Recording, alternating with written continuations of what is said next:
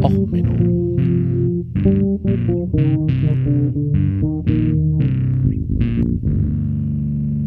Der inkompetente Podcast über Dinge aus Militär, Technik und Computer, die so richtig in die Hose gingen. Und es kann losgehen. Okay. Herzlich willkommen zu Och Menno, der heutigen Folge Kommando Aufpassen bei der Gartenarbeit. Ja, wie immer mit einer Musikempfehlung. Diesmal ein Song von den Ramones aus ihrem Album Leave Home. Das ist das zweite Studioalbum der Ramones. Und zwar den Song Kommando. Ähm, der basiert auf dem Franz, äh, Moment, das ist ein italienisch-spanisch-westdeutsche Koproduktion aus dem Jahre 1962. Der Film Marschier oder Krepier, der ist so schlecht gewesen, der ist nie auf Video oder DVD erschienen. Ende des Films ist auch, dass die äh, Spezialeinheit feststellt, dass ihr gesamter Dienst völlig und äh, umsonst war und ihre ganzen Todesopfer sinnlos waren. Ja, ähm, ich habe heute einen Gast dabei, aber bevor eine Sache noch bei dem Songtext ist der Refrain übrigens First Rule is The Laws of Germany, Second Rule is Be Nice to Mommy, Third Rule is Don't Talk to Commies, Fourth Rule is Eat Kosher Salamis. Diese Regeln, auf die werden wir, glaube ich, in der Folge nochmal zurückkommen, aber heute habe ich, wie gesagt, einen Gast dabei. Das ist der Daniel. Hallo Daniel. Hallo. Stell dich am besten mal selber vor. Ich kriege das ja immer nicht hin, bei meinem inkompetenten Podcast die Gäste vernünftig anzumoderieren. ja, also ich bin Daniel Lücking. Ich arbeite aktuell beim äh, MD aktuell, also bei Neues Deutschland. Ähm, da schreibe ich Artikel, ganz viele, und die betreffen sehr, sehr häufig Bundeswehrthemen. Warum? Ich war lange Zeit als Offizier auch bei der Bundeswehr habe an Auslandseinsätzen in Afghanistan und im Kosovo teilgenommen. Und ich muss sagen, so in der letzten Zeit, ja, da schüttelt's mich bei dem Thema, denn äh, was da gerade abgeht, das passt auf keine Kuhhaut mehr. Ja, genau. Ähm, witzigerweise, wir haben uns äh, beim Kongress kennengelernt, da war ich für dich Audioengel. Äh, du bist ja auch beim NSU-Untersuchungsausschuss und ähnlichen Themen sehr aktiv, hast da ja auch einen eigenen Podcast. Ja, wobei, das war nicht der NSU-Untersuchungsausschuss. Ähm, meine Podcaster-Karriere quasi begann mit Hilfestellung von äh, Felix Betzin und Jonas Schönfelder, die den NSA-UA-Podcast gebracht haben, also den Podcast, der sich mit dem NSA-Ausschuss befasst hat. Ähm, das war diese lustige Affäre mit äh, Herrn Snowden und äh, der NSA. Und da habe ich dann äh, meine Kollegin Stella Schiffczyk kennengelernt und wir sind seit äh, Mitte 2018 dann auch regelmäßig mit einem Podcast beim aktuellen Untersuchungsausschuss zum Breitscheidplatz-Attentat vertreten. Den gibt's unter uapod.berlin und eben überall, wo es Podcasts gibt. Und wir machen Hallo aus dem Bundestag, sprich äh, nach jedem Sitzungstag fassen wir zusammen, was da vor Ort passiert ist und berichten über die Zeugen, die öffentlich äh, vernommen worden sind und über das, was man nicht öffentlich so äh, mitbekommt oder was da so stattfindet. Das ist meistens wenig, weil die Parlamentarier überhaupt nichts darüber erzählen können. Aber wir können meistens so sagen, ja, heute geht's in die Richtung und da geht's in jene Richtung und ja, so halten wir den Bundestag auf Trab und äh, podcasten regelmäßig in Sitzungswochen, gratis Sommerpause und dann habe ich auch mal Zeit für Ach Menno. Äh, och Menno, aber passt schon. Hier geht ja alles schief, ah, selbst das, der Titel. Das, Nein, alles das okay. ging schon wieder schief. ähm, ich, wir hatten übrigens schon mal vor einen Berührungspunkt. Das ist mir jetzt heute bei der Sendungsvorbereitung eingefallen. Äh, Feldjägerbericht. Hm. Ähm, ich war damals ITler an Bord der Oldenburg und äh, wir lagen in der Werft und der Kommandeur Korvettengeschwader war beim Untersuchungsausschuss da ein Headhoncho. Und die ganzen Kommandanten saßen zusammen und haben über den Spiegel oder Stern, was war das damals, Bericht, äh, Spiegel, äh, Spiegel mhm. geredet und hatten das Original nicht. Und das war die Zeit, wo ich wieder ins Chaos eingetreten bin. Und ich bin dann einfach nur mal schnell online gegangen, habe mir bei WikiLeaks den Originalbericht gezogen, einmal ausgedruckt äh, sie waren sehr dankbar dafür. Ich kriegte trotzdem den Anschiss für, naja, Geheimmaterial auf einem nicht eingestuften Rechner. Ähm, aber ja. Genau, warte äh, mal, das äh, Feldjägerbericht, das müssen wir für die Mithörenden nochmal erläutern. Das war der Bericht, der über den Bombenabwurf 2009 in Kundus auf zwei Tanklaster angefertigt worden ist. Ähm, da gab es, ja, da steckten zwei Tanklaster fest, die als Gefahr angesehen worden sind. Und ähm, da hat dann der deutsche Oberst Klein, der jetzt äh, General ist, ähm, einen Aufklärungsflug stattfinden lassen. Und letztendlich kam es dann aber zu einem Bombenabwurf auf diese Tanklaster. Ähm, das Ganze wäre ja nicht ansatzweise problematisch gewesen, wären diese Tanklaster nicht von Zivilbevölkerung umgeben gewesen. Also die offiziellen Todeszahlen sind, glaube ich, um die 100 Personen in diesem Zusammenhang. Ähm, Hilfsorganisationen ähm, sprechen, glaube ich, von 140 um den Dreh herum. Und zu diesem Vorfall gab es eben auch einen Untersuchungsausschuss im Bundestag. Der Verteidigungsausschuss hat sich da quasi umgebildet, wie er das bei Bundeswehrthemen dann immer so macht und hat das Ganze untersucht. Ähm, das war auch innerhalb der Bundeswehr offensichtlich hoch umstritten, weil es äh, Hinweisgeber gab, also dieser Feldjägerbericht, der öffentlich geworden ist, ähm, der wurde auch äh, ja von Soldaten quasi aktiv an die Presse gegeben, die mit dem Verhalten, was da an den Tag gelegt worden ist, äh, nicht einverstanden waren. Und ähm, ja, es gibt äh, zu diesem Vorfall, zu diesem Kriegsverbrechen aus meiner Sicht, äh, gibt es auch eine ähm, ARD Digeto-Produktion, also Geschichte in handlichen 90 Minuten. Ähm, den kann man sich anschauen, den Film. Man muss aber dann auch im Hinterkopf behalten, dass da vielleicht das ein oder andere ein bisschen verkürzt dargestellt ist und äh, das betrifft dann eben auch äh, die Rolle des Kommando Spezialkräfte, die Rolle des ebenfalls vor Ort anwesenden Bundesnachrichtendienst, der, wenn ich es richtig erinnere, äh, nur ganz grob angedeutet wird und äh, mal ganz kurz irgendwie so ein Wörtchen mitgeredet haben will. So meine ich, wäre das im Film irgendwie dargehalten, dargehalten gewesen. Ähm, es waren auch an diesem Tag oder an diesem Abend Spezialkräfte vor Ort. Die Nationalität kenne ich nicht. Ähm, aber ich denke, dass uns sowohl in dem, was öffentlich aus dem Untersuchungsausschuss verfügbar ist zu der Thematik, als auch äh, in dem, was der Film uns schildert, äh, vielleicht noch der ein oder andere Aspekt fehlt und äh, ja, hochproblematisches Handeln, was leider beim Militär immer wieder vorkommt. Genau, und da, also, also ich habe das nicht so ganz im Kopf, aber das ist, glaube ich, so auch eine der ersten Punkte, wo man deinen Namen dann anfing mal, also du bist ja an sich sehr aktiv als Berichterstatter, was die äh, Bundeswehr angeht. Ähm, aber das sind andere Themen, da kommen wir nochmal vielleicht bei einem anderen Folge rauf. Wir wollen ja heute aufs, über das KSK reden, aber ich glaube, das ist genau. so der quasi äh, kleinste indirekte Bezug, den wir aufeinander haben, dass wir in der damaligen Zeit irgendwie beide mit dem Vorfall also, zu tun hatten, indirekt oder. Wobei, wobei ich sagen muss, dass ich mit, äh, mit dem Vorfall mich damals gar nicht so sehr befasst habe. Also zumindest meiner Erinnerung nach. Ich weiß gar nicht, ob ich zu dem Zeitpunkt überhaupt was geschrieben habe. Da war ich noch nicht im Journalismusstudium, da habe ich mich noch mit äh, Programmieren und Mathematik und so gequält, bis wir dann letztendlich beide entschieden haben, das wird mit uns nichts. Ähm, Mathe und ich, das wird in diesem Leben keine Liebesbeziehung mehr. Und äh, ich bin dann ab äh, Mitte 2010 wieder in den Journalismus eingestiegen.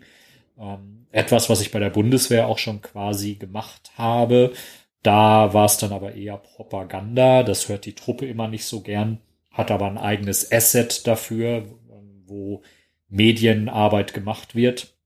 Und das war letztendlich auch meine Aufgabe in meinen Afghanistan-Einsätzen. Ich habe äh, Medienarbeit gemacht und die afghanische Bevölkerung äh, über das informiert, was ISAF eben tat. Also die äh, internationale Security Assistance Force in Afghanistan. Ähm, meine Zeit in Afghanistan, das war 2005 bis 2008. Da war ich insgesamt elf Monate ähm, vor Ort und äh, ja, da habe ich dann auch die Damen und Herren, nein, eigentlich nur die Herren vom KSK ähm, mal so aus der Ferne gesehen und betrachtet. Ähm, richtig Schnittmengen hat man mit denen eigentlich nicht. Die haben sich ja quasi auch schon immer abgesondert aus gutem Grund und äh, ja, jetzt bin ich natürlich wieder am Thema dran, wo das Ganze gerade so intensiv ist und schüttel mich halt täglich. Ja, wobei die immer so unauffällig, naja, ähm, sagen wir es mal so, ich hatte ja mehr Berührung mit den Sondereinheiten. Ähm, ich bin bei einer NATO-Übung, ich hatte dann irgendwann den Ruf weg bei der Bundeswehr, gerade bei der Marine, so als Hacker, ich kriege alle Systeme zum Laufen. Deswegen habe ich eine Zeit lang, war ich immer angefordert für NATO-Übungen, als wir noch in der Werft lagen mit dem Schiff. Und da war ich dann bei einer Übungsleitung, bei einer großen NATO-Übung. Das war die erste, wo offiziell das KSK auch mal dabei war. Und ähm, sie hatten den ETler und so Sonderlocken hatten sie alle vergessen. Das heißt, die ganzen Kapitäne schliefen in Viermannbuden da in dieser, in den Baracken und ich hatte einen äh, Oberleutnant vom Heer dabei, Heeresfliegertruppe, die Jungs mit dem Bären damals noch auf dem Abzeichen, der ja fürs KSK dann eigentlich nicht geflogen ist. Mit Helikoptern, die so nicht funktioniert haben und äh, Bierbänken außen dran, was auch nicht vorgesehen war. Ähm, und mit dem ist mal, also er durfte ja mal über nichts reden und sonst was, aber hat gern die internen Propagandavideos gezeigt. Und ähm, wir haben dann für die auch mal bei uns auf dem Gelände in Hamburg mal so einen Flugtag gemacht. Die wollten dann mal, haben wir einen Parkplatz geräumt, wollten da landen, äh, damit sie ein bisschen in Hamburg unterwegs sein konnten. Und mit dem war ich dann immer zum Essen unterwegs und da war immer das Spielchen, äh, den Kommandosoldaten erkennen. Das ist äh, für den normalen Soldaten ein sehr beliebtes ja. Spielchen, weil wenn du vier Müllers hintereinander hast, wo alle auf dem Namensschild stehen haben Müller. Ja, okay, komm. Oder äh, drei Soldaten, fünf Nationen in der Uniform. Ähm, oder drei Soldaten, sechs Paar verschiedene Wanderstiefel. Ähm, das ist immer so nett. Und ich hatte ja ähm, meine Liegenschaft, ich war ja dann danach in Eckernförde und da haben wir ja die Jungs, die Kampfkarpfen da, also äh, Kommando Spezialkräfte Marine, äh, Kampfschwimmer mhm. und Minentaucher. Und ich muss sagen, das ist so ein tolles Stolzsein-Gefühl als Soldat, wenn du jeden Morgen deinen Kaffee trinkst, aus dem Fenster schaust und denkst, es gibt Leute, die machen einen wichtigen Job und du bist froh, dass du ihn nicht hast.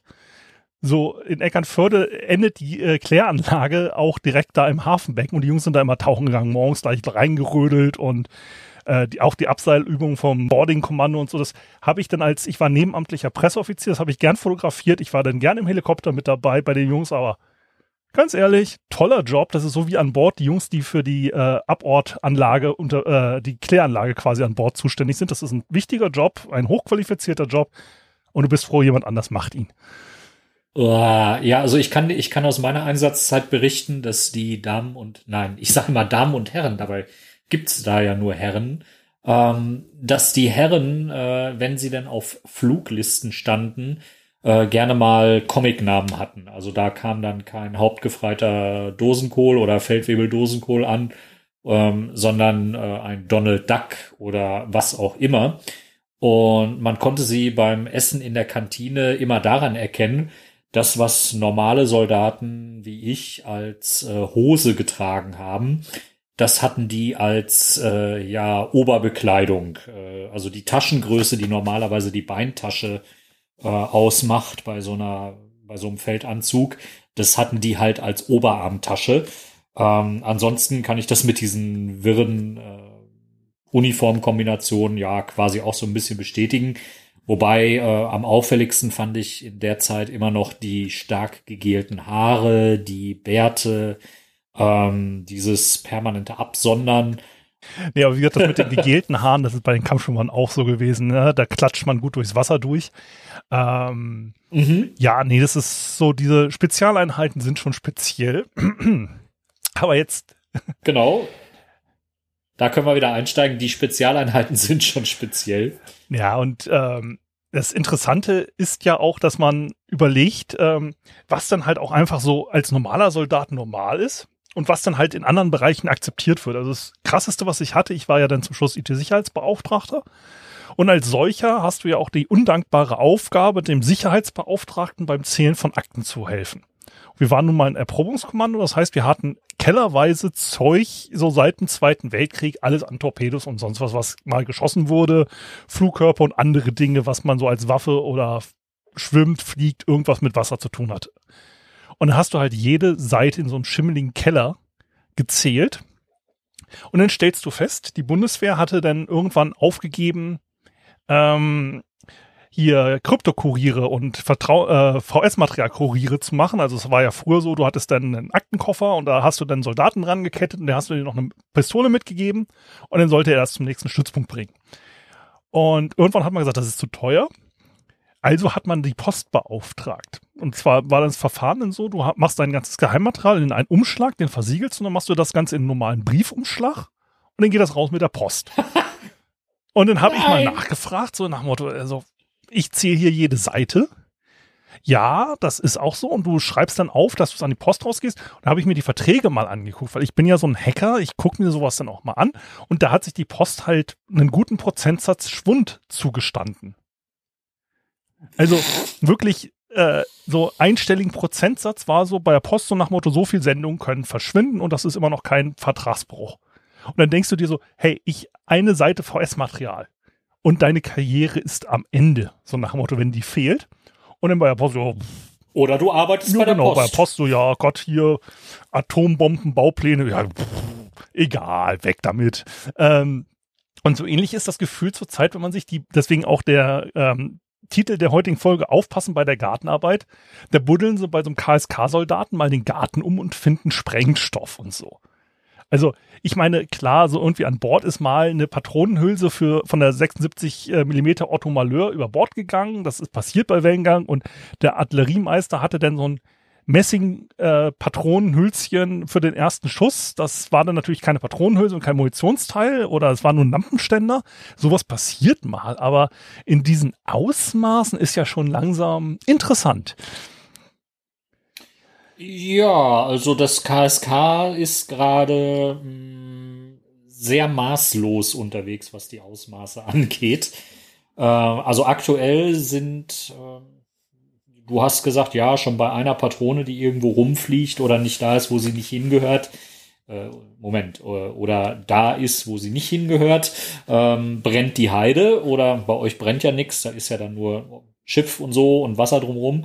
Ähm, beim KSK sind es gerade fünfstellige Bereiche von Patronen, die man irgendwie nicht so richtig wiederfindet. Also man hat einerseits zu viele Patronen an der einen Stelle, dann hat man zu wenig Patronen an der anderen Stelle und äh, dazwischen gibt's eine immer noch fünfstellige Zahl, äh, die man so als Delta bezeichnen kann. Also sprich, man weiß gerade gar nicht so genau beim KSK, wie viel Munition man hatte, wo man die hatte, wo die hin ist. Äh, und das hat Ausmaße, die gehen halt darüber hinaus, dass man sagt, huch, da habe ich eine Patrone versehentlich in meiner Hosentasche vergessen. Und äh, das wäre ja schon an sich äh, Grund genug. Aber nee, äh, zusätzlich dazu sind auch noch 62 Kilogramm Sprengstoff abhanden gekommen. Äh, die positive Nachricht, zwei Kilogramm sind schon wieder da, die sind bei der Gartenarbeit gefunden worden. Äh, und da gab es heute auch eine Bestätigung ähm, aus Parlamentskreisen, weil das Verteidigungsministerium geantwortet hat.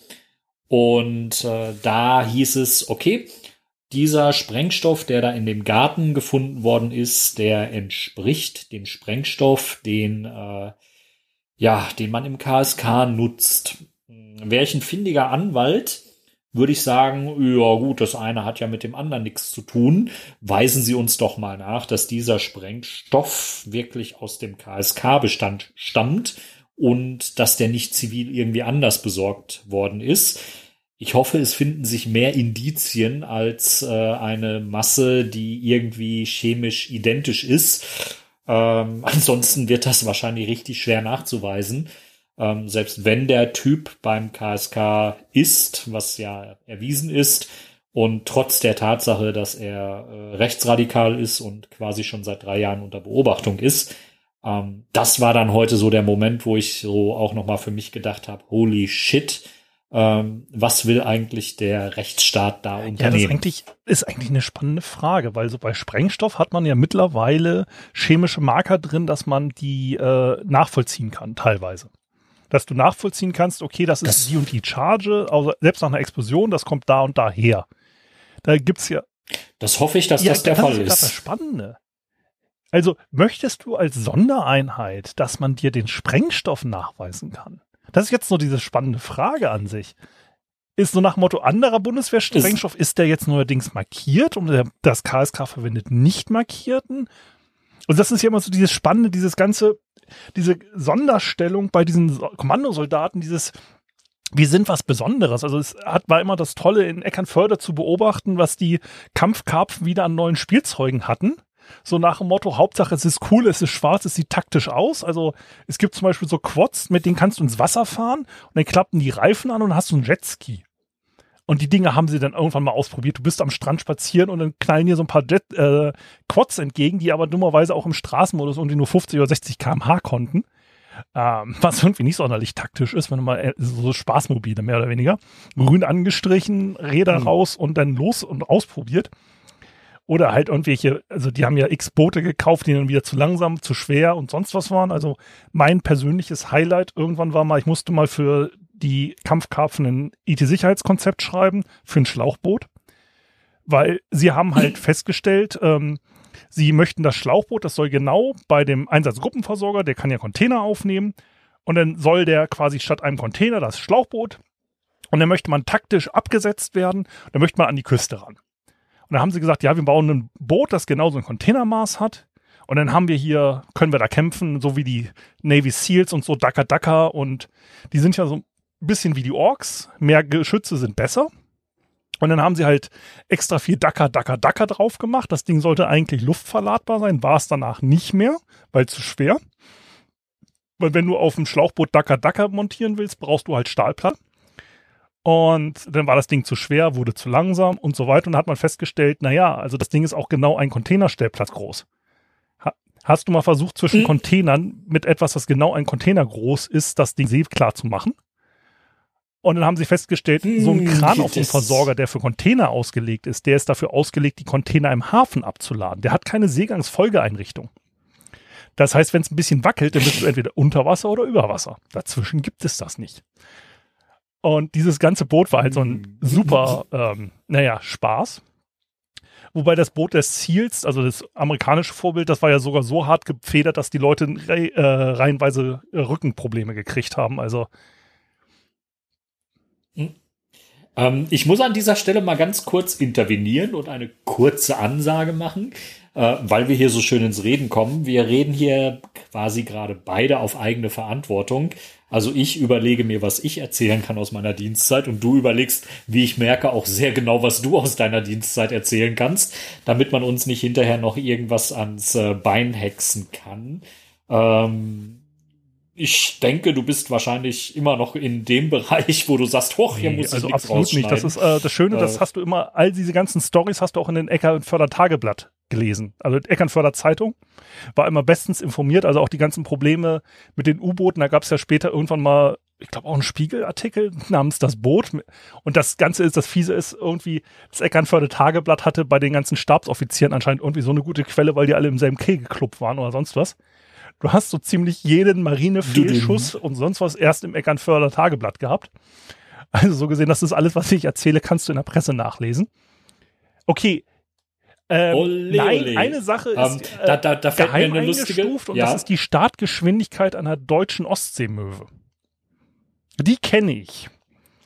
Weil es stellte sich raus, wenn du taktisch nein. und cool über die äh, Ostsee knallen willst mit seinem coolen Boot, Gibt es eine Geschwindigkeit, wenn du so schnell fährst, kommt die Möwe nicht mehr hoch genug mit dem Arsch und du hast eine Möwe in der Fresse. Die Geschwindigkeit ist eingestuft, die werde ich jetzt hier nicht nennen. Aber ähm, ja, das war, und irgendwann hatten sie halt festgestellt für dieses Boot, du brauchst halt ein Radargerät noch, wenn du allein unterwegs sein willst, du brauchst halt noch ein Funkgerät und du brauchst halt noch äh, die ganze Seenotausstattung und so weiter weil du als alleinfahrende Einheit giltst und eine alleinfahrende Einheit braucht ein IT-Sicherheitskonzept. Und dann sind sie dann irgendwann auf mich zugekommen. Es war eine Highlight meiner Dienstzeit, ein, für ein Schlauchboot ein IT-Sicherheitskonzept schreiben zu sollen.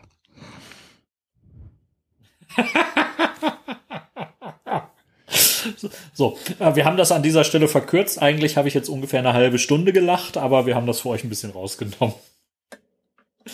Oh je, nein. Also, ähm, ich, ich finde es toll, dass du so nebenbei ein bisschen was bestätigst, was ich in Kommentaren und Artikeln und meinen Tweets äh, schon zum Ausdruck gebracht habe, ähm, dass sich Soldaten, Soldatinnen so ein bisschen, ich sag mal, aufgewertet vorkommen, sobald sie im Auslandseinsatz irgendetwas für das Kommando Spezialkräfte tun konnten oder halt auch im Friedensdienst. Ähm, man muss sich das äh, in so einem Lager in Afghanistan äh, jetzt nicht so Vietnam-mäßig spektakulär vorstellen.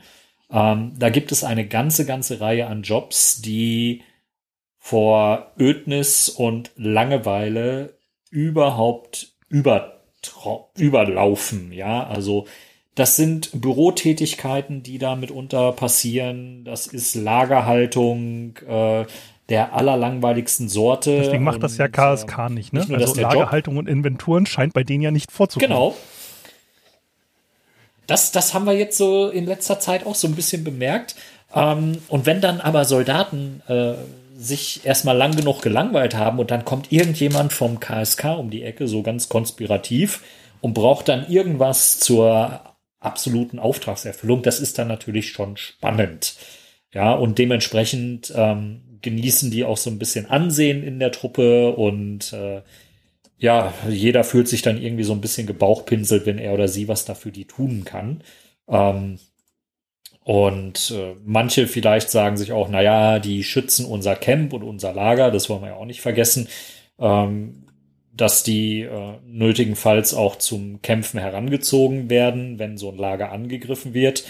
Äh, verschweigen darf man aber auch nicht, wenn die vielleicht gerade mal draußen waren und äh, irgendwo gekämpft haben, dann kommen die Gegner, die übrig gebliebenen, vielleicht auch mal auf die Idee, das Lager anzugreifen also sind sie teilweise Teil der Lösung, teilweise Teil des Problems. Ähm, und das lässt sich aber leider alles nicht so ganz genau feststellen, weil keiner weiß so richtig, was dieser Verein im Ausland tut. Ähm, nicht mal der Bundestag ist darüber so ganz informiert, denn die Damen und Herren äh, Abgeordneten erhalten leider nur die Informationen, die das Verteidigungsministerium preisgibt. Und oftmals äh, werden KSK-Einsätze vorher nicht besprochen oder Einsätze werden erst im Nachhinein ähm, ja durch ein, ein Mandat äh, des Bundestages legitimiert. Ähm, und das macht eben diese, diese Truppe so unkontrollierbar ähm, und verleiht denen so ein bisschen den, den Nimbus äh, von, von Outlaws quasi. Ja, wir stehen irgendwie über dem Gesetz. Und ähm, das scheint sich auch als Geist so etabliert zu haben, dass sich diese Herren da als etwas Besseres ansehen, zumindest der Teil vom KSK, der jetzt öffentlich als Problem eingeordnet wird. Ähm, da sind dann Leute in dem Wahn unterwegs, sie hätten den Durchblick und wüssten, vor was die deutsche Bevölkerung zu schützen wäre. Und äh, alle anderen seien Leute, die nichts verstehen oder die zu weich sind oder die nicht in der Lage sind, wirklich militärisch zu handeln. Ähm, wir haben heute so einen tollen Interviewartikel von Zeit Online noch gefunden. Den hast du mir netterweise auch noch mal äh, zugeschickt. Über den hatte ich mich heute schon aufgeregt. Äh, Mariam Lau, äh, eine sehr konservative Autorin bei Zeit, ähm, hat die Verteidigungsministerin Annegret Kamp-Herrenbauer interviewt. Und ich muss sagen, so ob der Fragen, die sie da gestellt hat, so Staatsbürger in Uniform, ist denn diese Vorstellung, äh, überhaupt noch mit dem Soldatentum vereinbar, wenn Soldaten in Afghanistan dann plötzlich Menschen töten sollen. Ähm, da muss ich sagen, das äh, hat mich aufs ekelhafteste äh, heute äh, getroffen, diese Fragen auch dann noch von jemandem zu lesen, der äh, nicht ansatzweise selber gedient hat, äh, keine Soldaten ausgebildet hat, keine Vorschriftenkenntnis hat, ähm, beziehungsweise bestenfalls eine angelesene Vorschriftenkenntnis. Ähm, also wie man solche Interviews führen kann und dann derart äh, machtgeil äh, Fragen stellen kann. Ähm, erschließt sich mir nicht und käme mir auch nicht in den Sinn. Und ich glaube, du sagst jetzt mal besser was, Nee, sonst rede ich ähm, mich noch weiter in Ja, das Rage. Witzige ist mit diesen ganzen Einsätzen und so. Ähm, ich wollte seit Ewigkeiten mal eine Folge machen über diesen Warrior-Mythos. Ne? Also dieses oh, Punisher-Logo, 300, Sparta, dieses ganze. Ähm, ich habe ja vor zwei Wochen eine Folge gemacht über Abzeichen. Da hatte ich mich ein bisschen über das KSK lustig gemacht, ein bisschen über die Boarding-Kompanie mit ihrem Wikinger und dem Hörnern an der Wikinger-Helm. Ähm, und da sind so Sachen, wo man sagt, das ist halt so ein Mythos, das wollen halt auch die Polizei, das sieht man ja ganz massiv in Amerika mit diesen minengeschützten Fahrzeugen und so weiter. Das ist halt so ein Mythos von dem coolen Krieger, dieses, was aus Hollywood-Filmen kommt, was aber auch ein riesen Nachteil ist. Also, ähm, ich weiß nicht, wem die Hansa Stavanger noch ein Begriff ist. Das war ein deutscher Frachter, der gekapert wurde vor Somalia. Und 2009 wollte man den per Gewalt ähm, zurücknehmen. Und da hat man dann äh, extra von den Amerikanern einen Flugzeug, äh, Hubschrauberträger gemietet, hat das K äh, GSG 9 angeblich. Also man weiß, offiziell ist es GSG 9 gewesen. Man vermutet, das war auch mit Hilfe des Amtshilfe des KSK.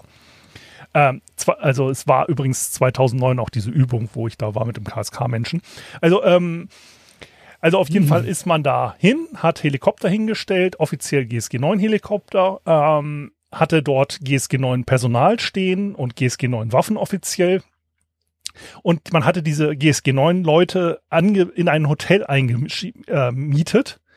Und die sind dort dann irgendwann aufgeflogen, weil sie halt erstmal natürlich Satellitenkommunikationsanlagen im Vorhof aufgebaut haben. Das ist in normalen Hotels nicht üblich, dass da auch immer grüne Kommunikationsschüsseln stehen.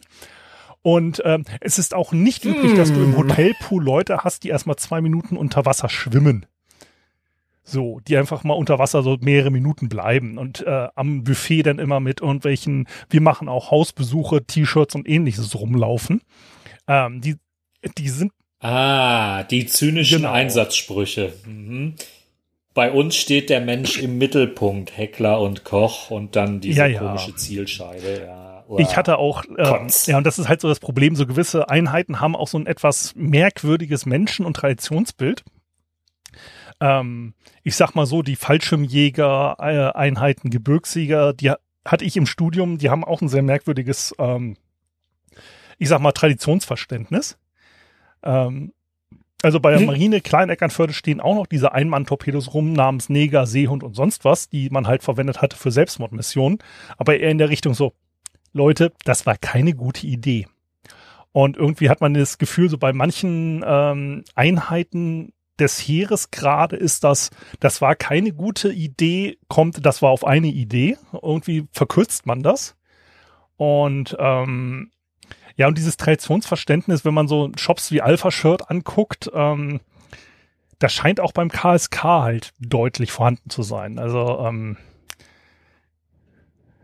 Also was, was ja tierisch bekannt ist in der Fallschirmjägertruppe ist, äh, dass die dort Damen und Herren ähm, ihre Urgroßväter so ein bisschen äh, verherrlichen. Ein bisschen ist gut. Äh, da geht es um diese Kreta-Tradition.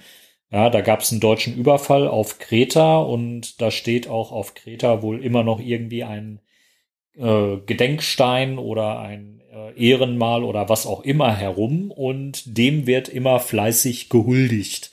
Und äh, wenn du mich fragst, also wenn man in der Bundeswehr gegen Rechtsradikalismus vorgehen will, dann sollte man einfach mal ähm, die Damen und Herren in Badeklamotten antreten lassen, äh, der Fallschirmjägertruppe, und dort einfach jeden rausschmeißen, der ein Kreta-Tattoo hat.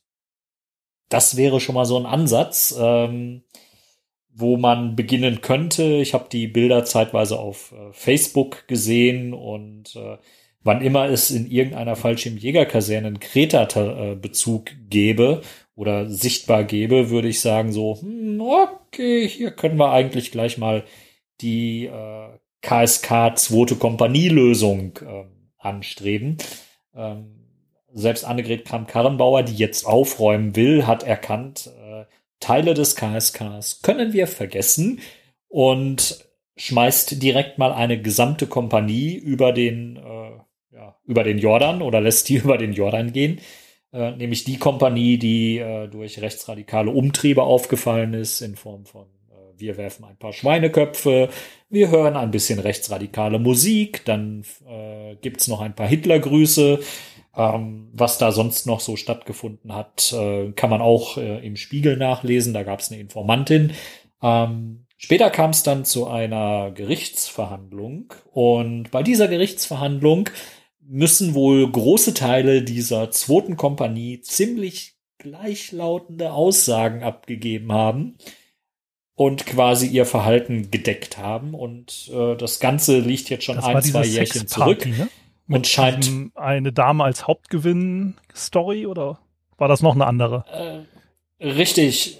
Nee, das war genau diese Party. Da wurde ein Kompaniechef verabschiedet und als Präsent hatte man eine Frau eingeladen, die sich für starke Männer interessierte und äh, die dann aber dankenswerterweise gesagt hat, ja, stark dürft er sein, aber wenn ihr diese seltsamen Sachen mit eurer Hand macht und diese seltsame Musik hört und äh, euch so ekelhaft benehmt, wie sonst Nazis das nur tun, dann seid ihr vielleicht auch Nazis und äh, die ganze die Frau hat das ähm, einem ARD-Recherchemagazin gesteckt. Das war, glaube ich, Panorama, wenn, wenn ich mich nicht täusche.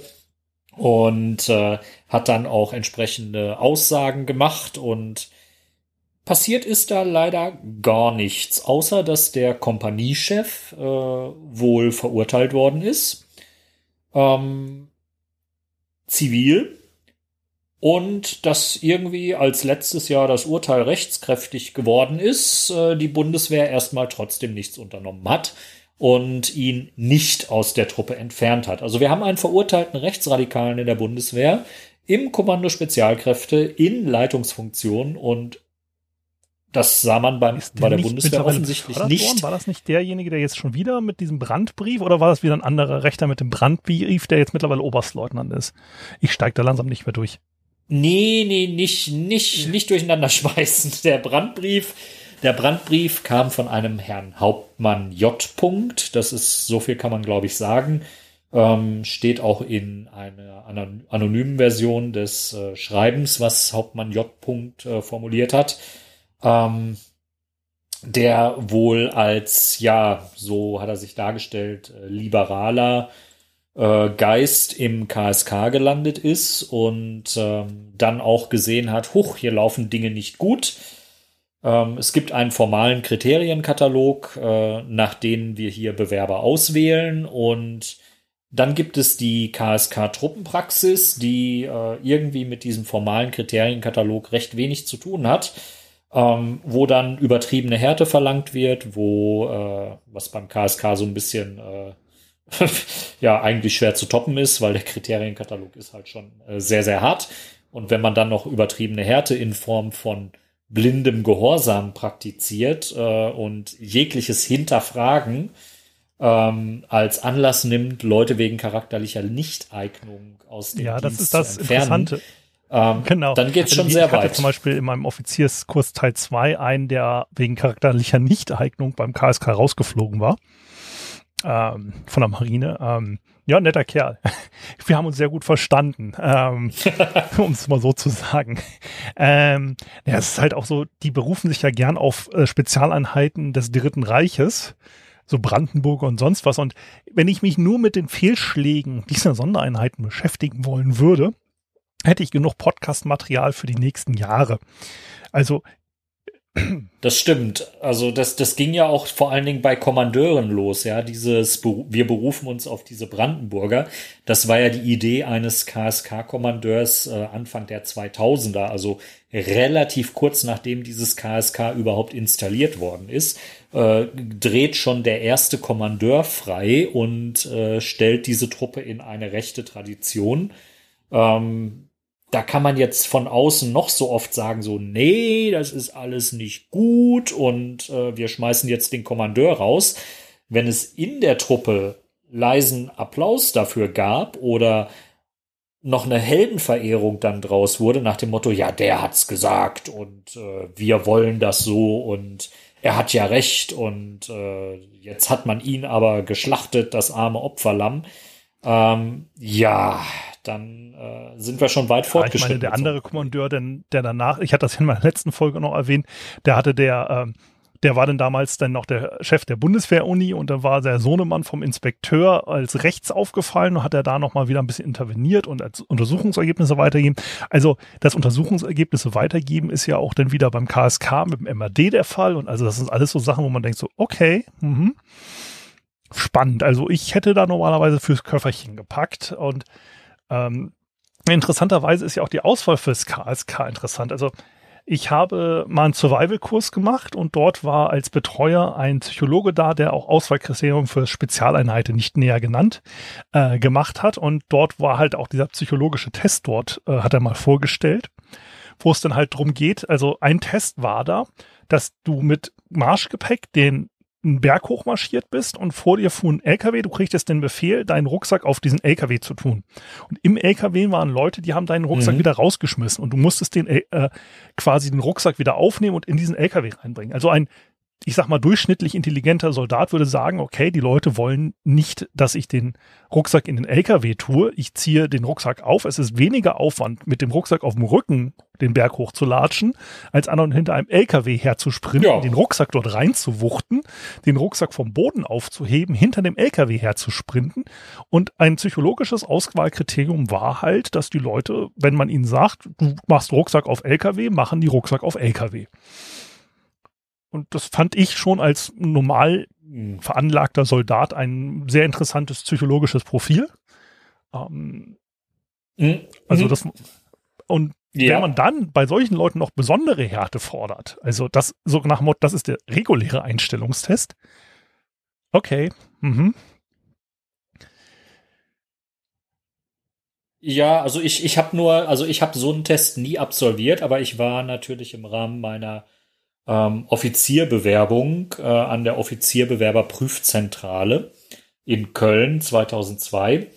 Und da sind mir auch lustige Dinge passiert mit diesen Psychologen. Ähm, also die haben im Gespräch, haben die zunächst äh, wohl auch versucht, mich zu reizen und meinten, ja, sie sind kein Kämpfer. Und ich habe die so angeguckt, nee, warum? Warum sollte ich auch? Äh, schauen Sie sich doch mal an, was von so einem Kämpfer übrig bleibt, wenn keine Logistik dahinter steht. Ähm, die sehen dann sehr alt aus, leben vielleicht eine ganze Zeit lang noch von ihrem, äh, von ihren Ein-Mann-Packungen, aber irgendwann reicht's dann auch und dann kommen die von ganz alleine zurück. Warum soll ich also Kämpfer sein, wenn ich Logistiker sein kann? Das war noch damals so meine Richtung. Ähm, ein anderes äh, Spielchen, was da offensichtlich veranstaltet worden ist, war ich hatte mich für ein Studium beworben, äh, hatte irrsinnigerweise äh, Wirtschafts- und Organisationswissenschaften angegeben. Wie das mit Mathe hätte klappen sollen, weiß ich bis heute nicht, aber ich war mal so mutig. Und äh, der Mathe-Test hat ergeben nach äh, ja, drei Fragen, okay, äh, Daniel hat äh, erstens keine Kenntnisse von Mathe und äh, zweitens nicht mal Glück beim Raten. Also Leute, die im Mathe-Test äh, ungefähr eine Stunde gesessen haben, ähm, ja, die haben da eben lange gesessen. Ich war irgendwie nach fünf Minuten mit dem Mathe-Test durch, musste dann zum Studienberater und ähm, dann sagte der Studienberater so, ja, Sie haben ja überhaupt keine Chance, jemals ein Studium zu bestehen. Und ich so, okay, das ist jetzt nicht motivierend. Und dann sagte er zu mir, ja, äh, dann gebe ich Ihnen mal einen Studienplatz Staats- und Sozialwissenschaften. Was sehr viel aussagt über die Bundeswehr. Äh, übrigens auch ein Großteil der Berufsoffiziere haben dieses Studium.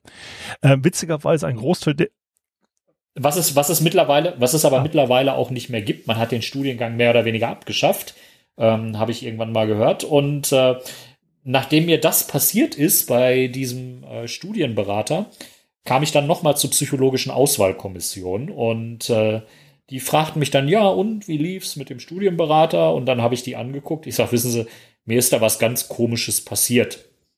Ähm, der sagte in einer einen Minute, ich sei nicht geeignet, jemals ein Studium äh, zu absolvieren. Und äh, in der nächsten Minute gab er mir einen Studienplatz. Ich sag, das äh, beschäftigt mich jetzt gerade, das halte ich irgendwie nicht für lauter und äh, das ist mir auch als Risiko deutlich zu groß, weil äh, ich war damals in der Situation, dass ich eben nur ein Abitur hatte und einen Lkw-Führerschein. Und hätte ich mich auf diese Variante eingelassen, dann hätte ich möglicherweise im Alter von 28 die Bundeswehr mit äh, Abitur und Lkw-Führerschein verlassen, ohne weitere Ansprüche auf eine Ausbildung, dafür aber mit einem gescheiterten Staats- und Sozialwissenschaftenstudium. Das wollte ich dann doch nicht eingehen und habe mich dann eher für die Laufbahn ohne Studium beworben und äh, hatte insofern dann einen mehr oder weniger fairen Deal, äh, zehn Jahre Uniform, äh, im Gegenzug fünf Jahre finanzierte Berufsausbildung. Ähm, klang gut, äh, habe ich dann auch so absolviert. Und äh, ja, die Nachteile habe ich dann irgendwann erst im Auslandseinsatz zu spüren bekommen. Ähm, aber das ist eine andere Geschichte. Ähm, Fakt ist, also viele Dinge bei der Bundeswehr laufen so wirr, wie man das aus äh, Zeiten, wo es noch die Wehrpflicht gab, äh, berichtet bekommen hat von, äh, von, von Wehrdienstleistenden, die sich immer nur mit Kopfschütteln über ihre Vorgesetzten äußern konnten. Und die Strukturen, die da teilweise wirklich praktiziert werden, äh, sind auch außerhalb des KSKs äh, teils jedweder ja, zivil vermittelbaren äh, normalen Verhaltensweise. Ja, gut, ich habe deswegen ein kaputtes Knie, weil ein Austausch Heeresausbilder der Meinung war, die äh, gesperrte Hindernisbahn, da kann man ja Rekruten drüber jagen. Ähm, kannte man nicht. Aber ich ist ja angeblich eine Sportverletzung vom Handball, deswegen bin ich nicht wehrdienstbeschädigt. Ähm, Mhm. Mhm, ah ja. ähm, ja, witzigerweise übrigens, ähm, ich hätte heute sogar beinahe einen zweiten Gast gehabt. Habe ich dir vorher nicht erzählt. Nämlich den oh, Bürgermeister oh, von Kalf. Das ist nämlich ein äh, quasi Genau. Ach, Florian. Florian kenne ich nämlich auch. Und aber ich habe mir dann gedacht, ach, lass uns beide mal zusammen rumrennen. Da muss man den gewählten Bürgermeister nicht in eine dumme Situation bringen. Aber ich hatte so ein schönes Foto von ihm gefunden, okay. wo er dann diese, dieses vor dem Denkmal beim KSK steht diese Sta äh, Kunst am Bau. Also bei anderen Einheiten hat man Kunst am Bau, wie zum Beispiel Marine Technikschule, da haben sie ein blaues Boot, so ein Plastikboot. Habe ich auch in der Folge mal erwähnt, einfach in die Kaserne geworfen. Das ist Kunst am Bau. Beim KSK sieht das so aus, als ob man so äh, so ein Computerspiel-Titelbild einfach als Statue hingestellt hat. Ich weiß nicht, kennst du das? Das ist die, äh, nee. äh, die haben so eine Statue, ich muss mal gucken, ähm, die haben quasi äh, vier oder fünf Kommandosoldaten mit Waffen im Anschlag, Nachtsichtgeräten, so überlebensgroß im Eingangsbereich der Kaserne.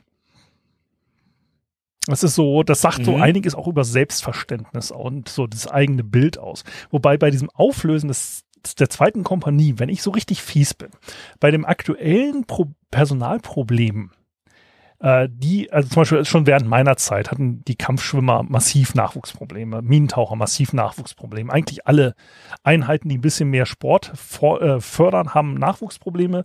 Liegt aber auch daran, Schulsport wird nicht mehr gemacht, Schulhallen werden geschlossen, Schwimmhallen werden geschlossen.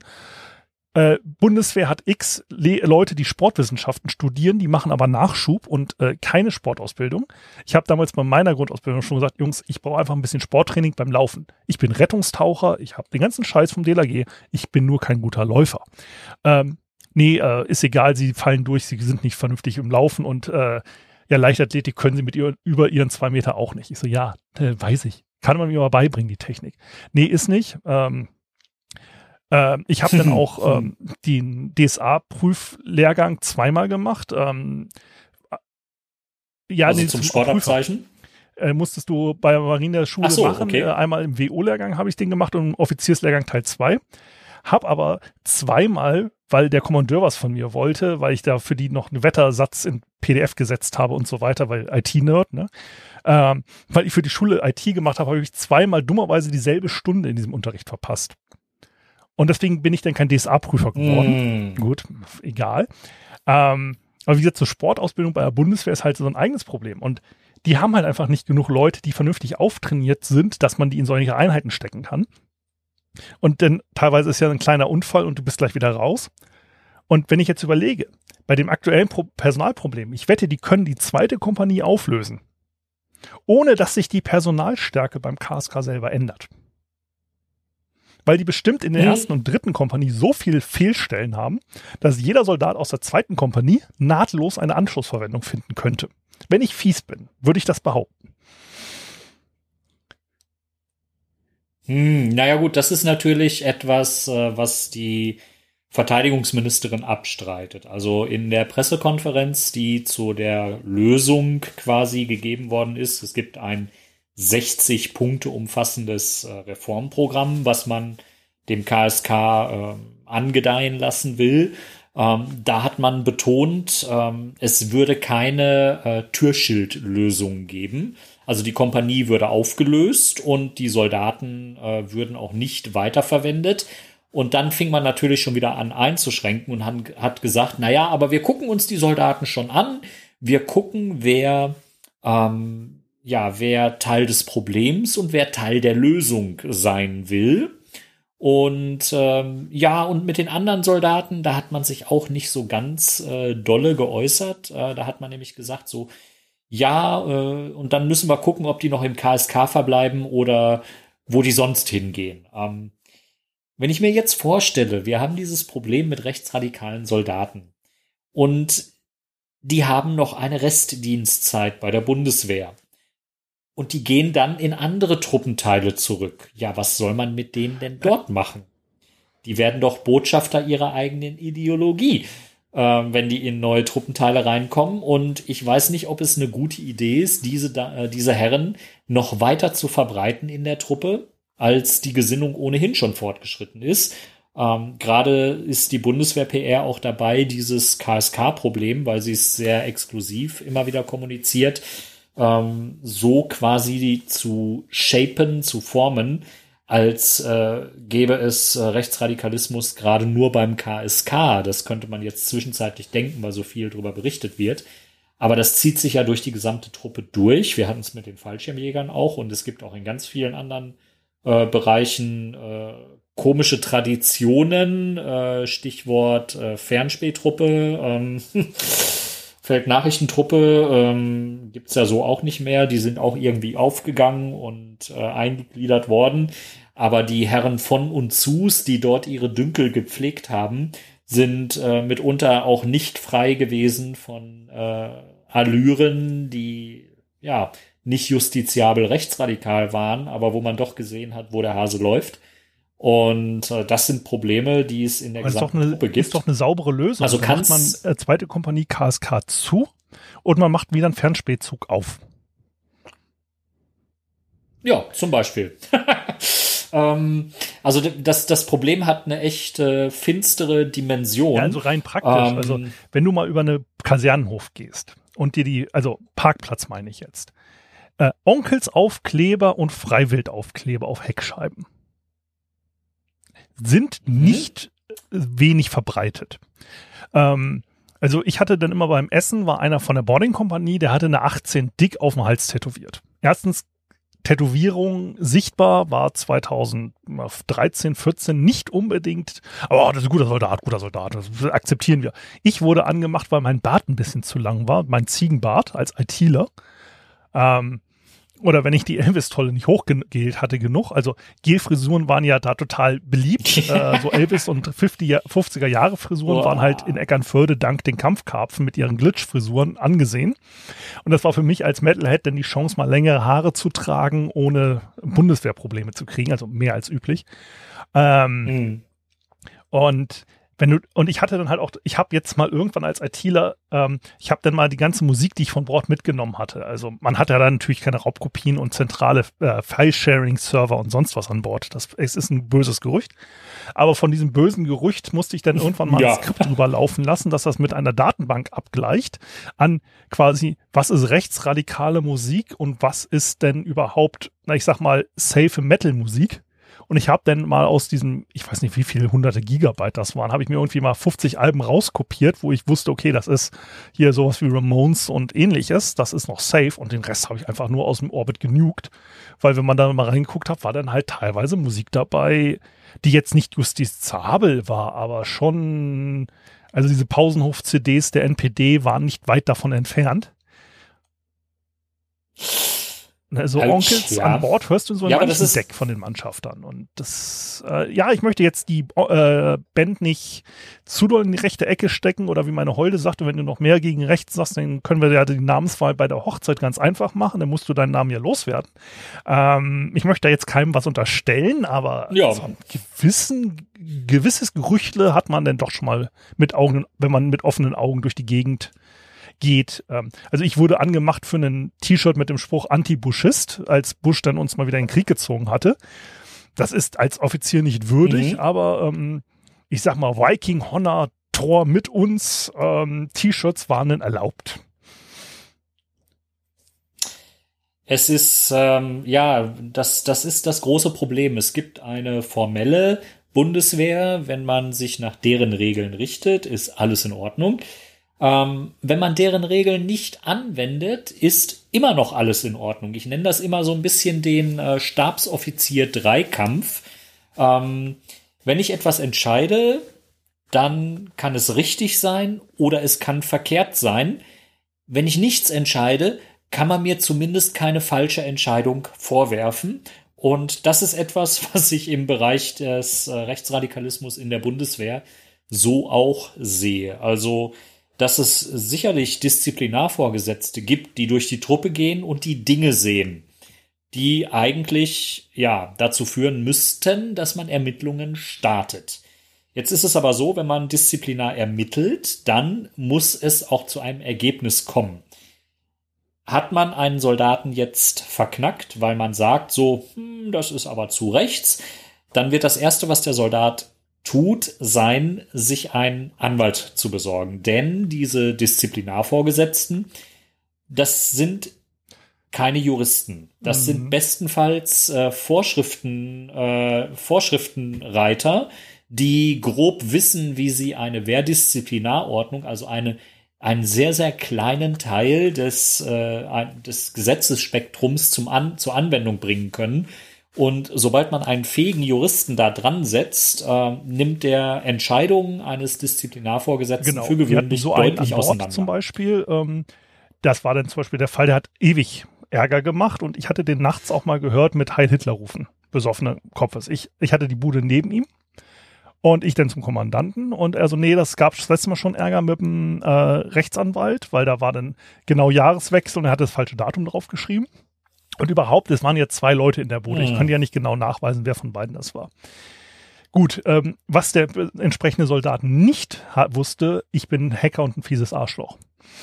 Mm, er hatte dann bei der nächsten Gelegenheit bei mir eine förmliche Anerkennung gekriegt weil äh, die Stunde Ausarbeitung machen hat er sich gegen gewehrt mit dem Rechtsanwalt äh, zum Thema Pflichten eines mhm. Vorgesetzten. Die halte mal vor der gesamten Besatzung einen PowerPoint-Vortrag von einer Stunde zu den Pflichten und äh, Sachen eines Unteroffiziers, weil sie ja so ein vorbildlicher Unteroffizier sind, Herr Obermatt. Da konnte er sich schlecht gegen wehren mit dem Rechtsanwalt. Effekt war derselbe. Mhm. Er stand dann nämlich vor, mit hochrotem Kopf vor der gesamten Besatzung und musste dann eine Stunde äh, Hampelmann machen aber er konnte sich halt schwer dagegen wehren, weil wer, wer äh, wehrt sich gegen eine Belobigung? Äh, Moment, Moment, Moment. Dann musst du jetzt aber noch mal erklären, was Hampelmann machen heißt und was der Inhalt naja, des Vortrags ist. Er sollte erst eine Ausarbeitung schreiben zum Thema äh, Pflichten eines Vorgesetzten und Verhalten eines Vorgesetzten, weil, wie gesagt, Hitlerruf und ähnliches. Ähm, ist eine Stunde, bla, ist so unterste Disziplinarmaßnahme, die man da so machen konnte. Und da hat er sich halt mit dem Rechtsanwalt gleich gegen gewehrt, wegen falsches Datum und so. Und bei nächster Gelegenheit habe ich ihn dann halt belohmigen lassen für besonders gute Taten. Ähm, und da musste er dann eine Stunde vor der Besatzung stehen. Also im Endeffekt die Stunde schreiben wäre für ihn weniger Aufwand gewesen und weniger peinlich. Aber mhm. geht auch so. Ja, also man, man kann da schon ein bisschen kreativ werden. Ähm, man darf sich dann aber auch als Vorgesetzter nicht erwischen lassen bei irgendwelchen Schikanen und es darf so nicht auffallen.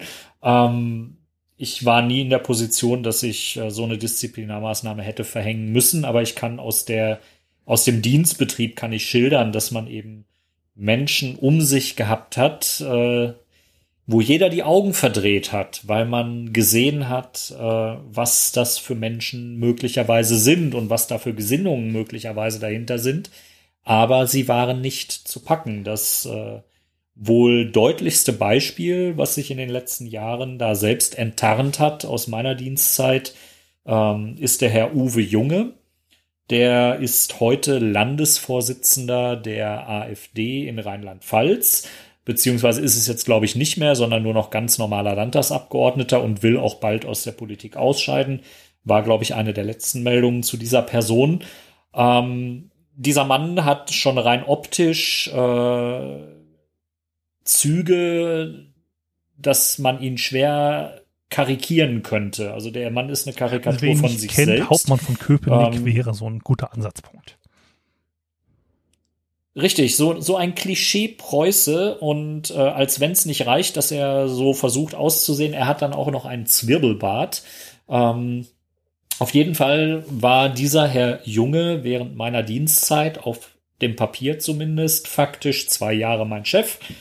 Ähm, Im realen Dienstbetrieb haben wir, glaube ich, acht Wochen miteinander zu tun gehabt, äh, in denen ich es nicht vermeiden konnte. Und äh, Herr Junge war sehr traditionell. Traditionell im Sinne von preußisch. Und äh, weil die Bundeswehr mit ihrer Traditionspflege ähm, sich leider auch etwas sehr Doppeldeutiges ins Haus geholt hat, nämlich die preußischen Offiziertugenden. Ähm, weil man sagt, ja, da wurde das Heer damals äh, neu aufgestellt und es wurden Laufbahnen geöffnet und äh, es wurden Grundsätze der Behandlung äh, von Soldaten irgendwie festgeschrieben.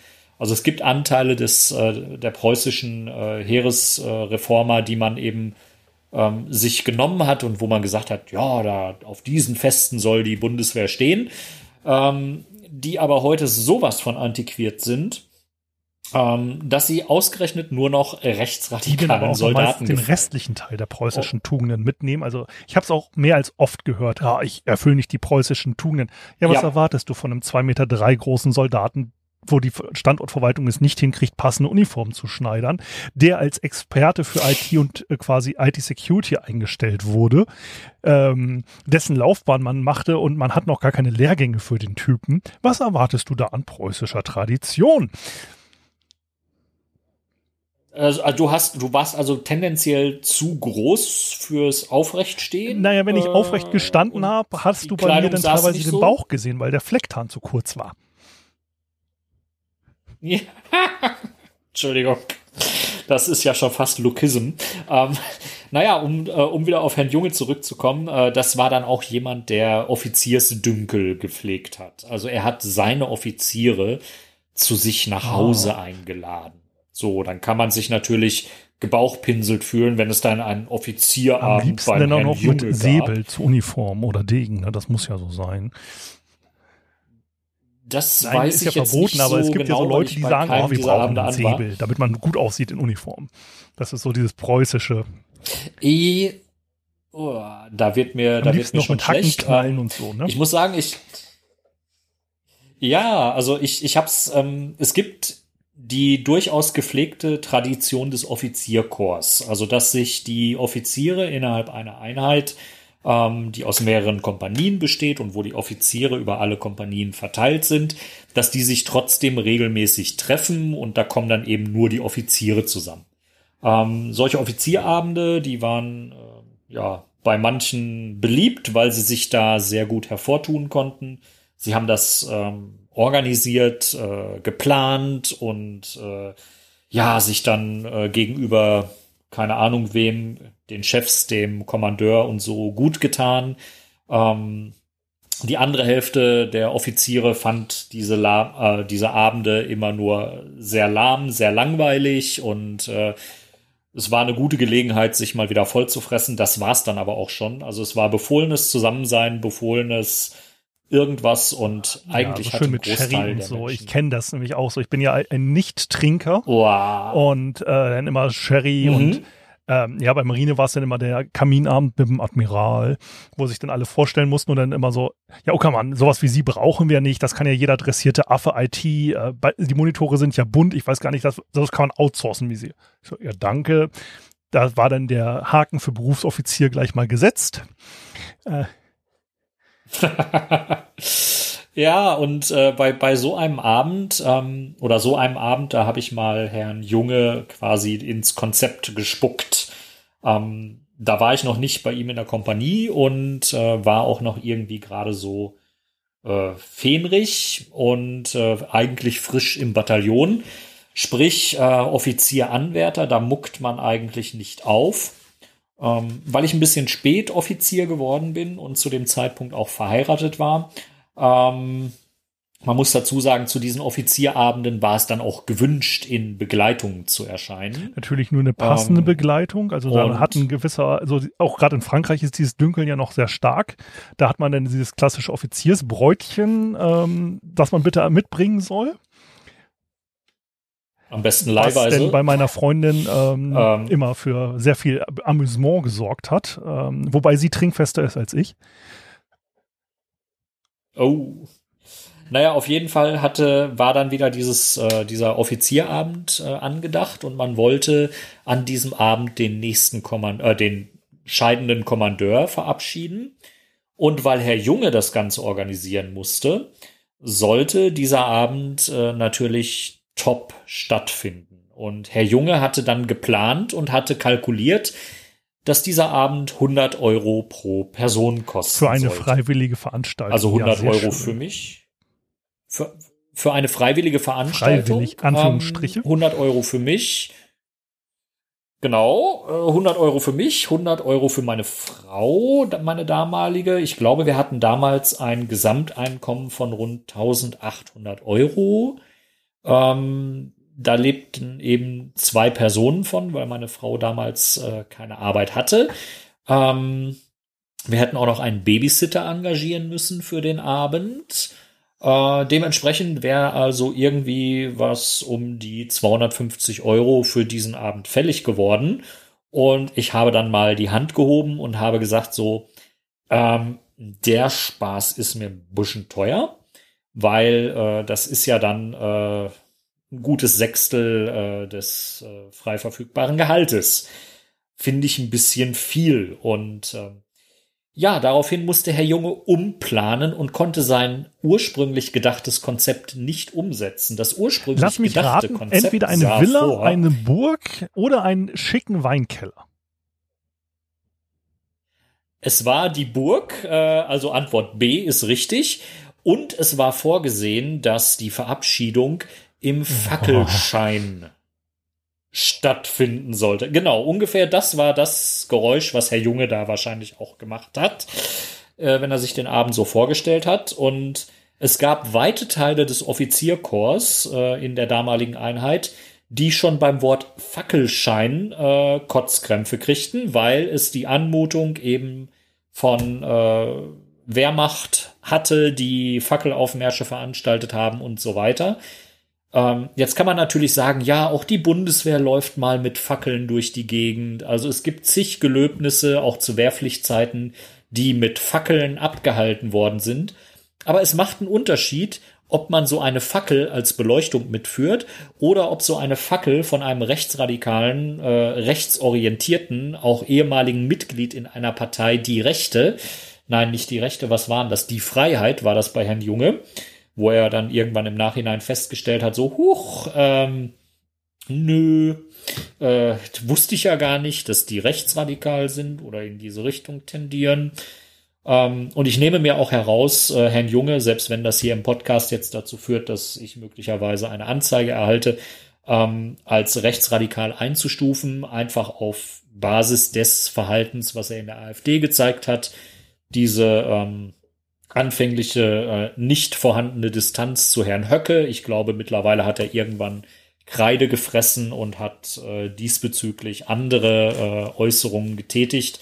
Sei es drum, seine Grundausrichtung. Ja, da stimme ich dir auch voll zu. Also wenn äh, jetzt eine Verklagung, äh, ein Prozess deswegen gehen würde, dann hätte man mal ein bisschen mehr Zuhörer. Also so gesehen ist das auch einfach super Werbung für den Podcast. Also die kann man ruhig rechts nennen.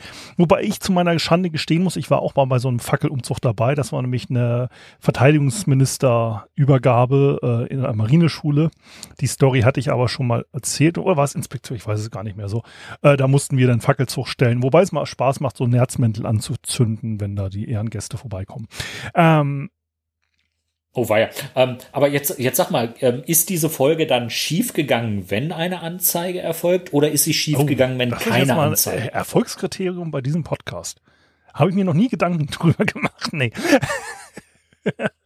und, und wenn ich, wenn ich jetzt so reingucke, du hast 99 Episoden gerade online stehen. Äh, ist das jetzt gerade die 100. Ähm, naja, das ist Episode 63 wird das und das andere sind Bonus-Episoden. Also so gesehen von der Nummerierung sind es jetzt, äh, müsste es Ah. 63 oder 64, was, oh, was bin ich da? 64, 64 wird das.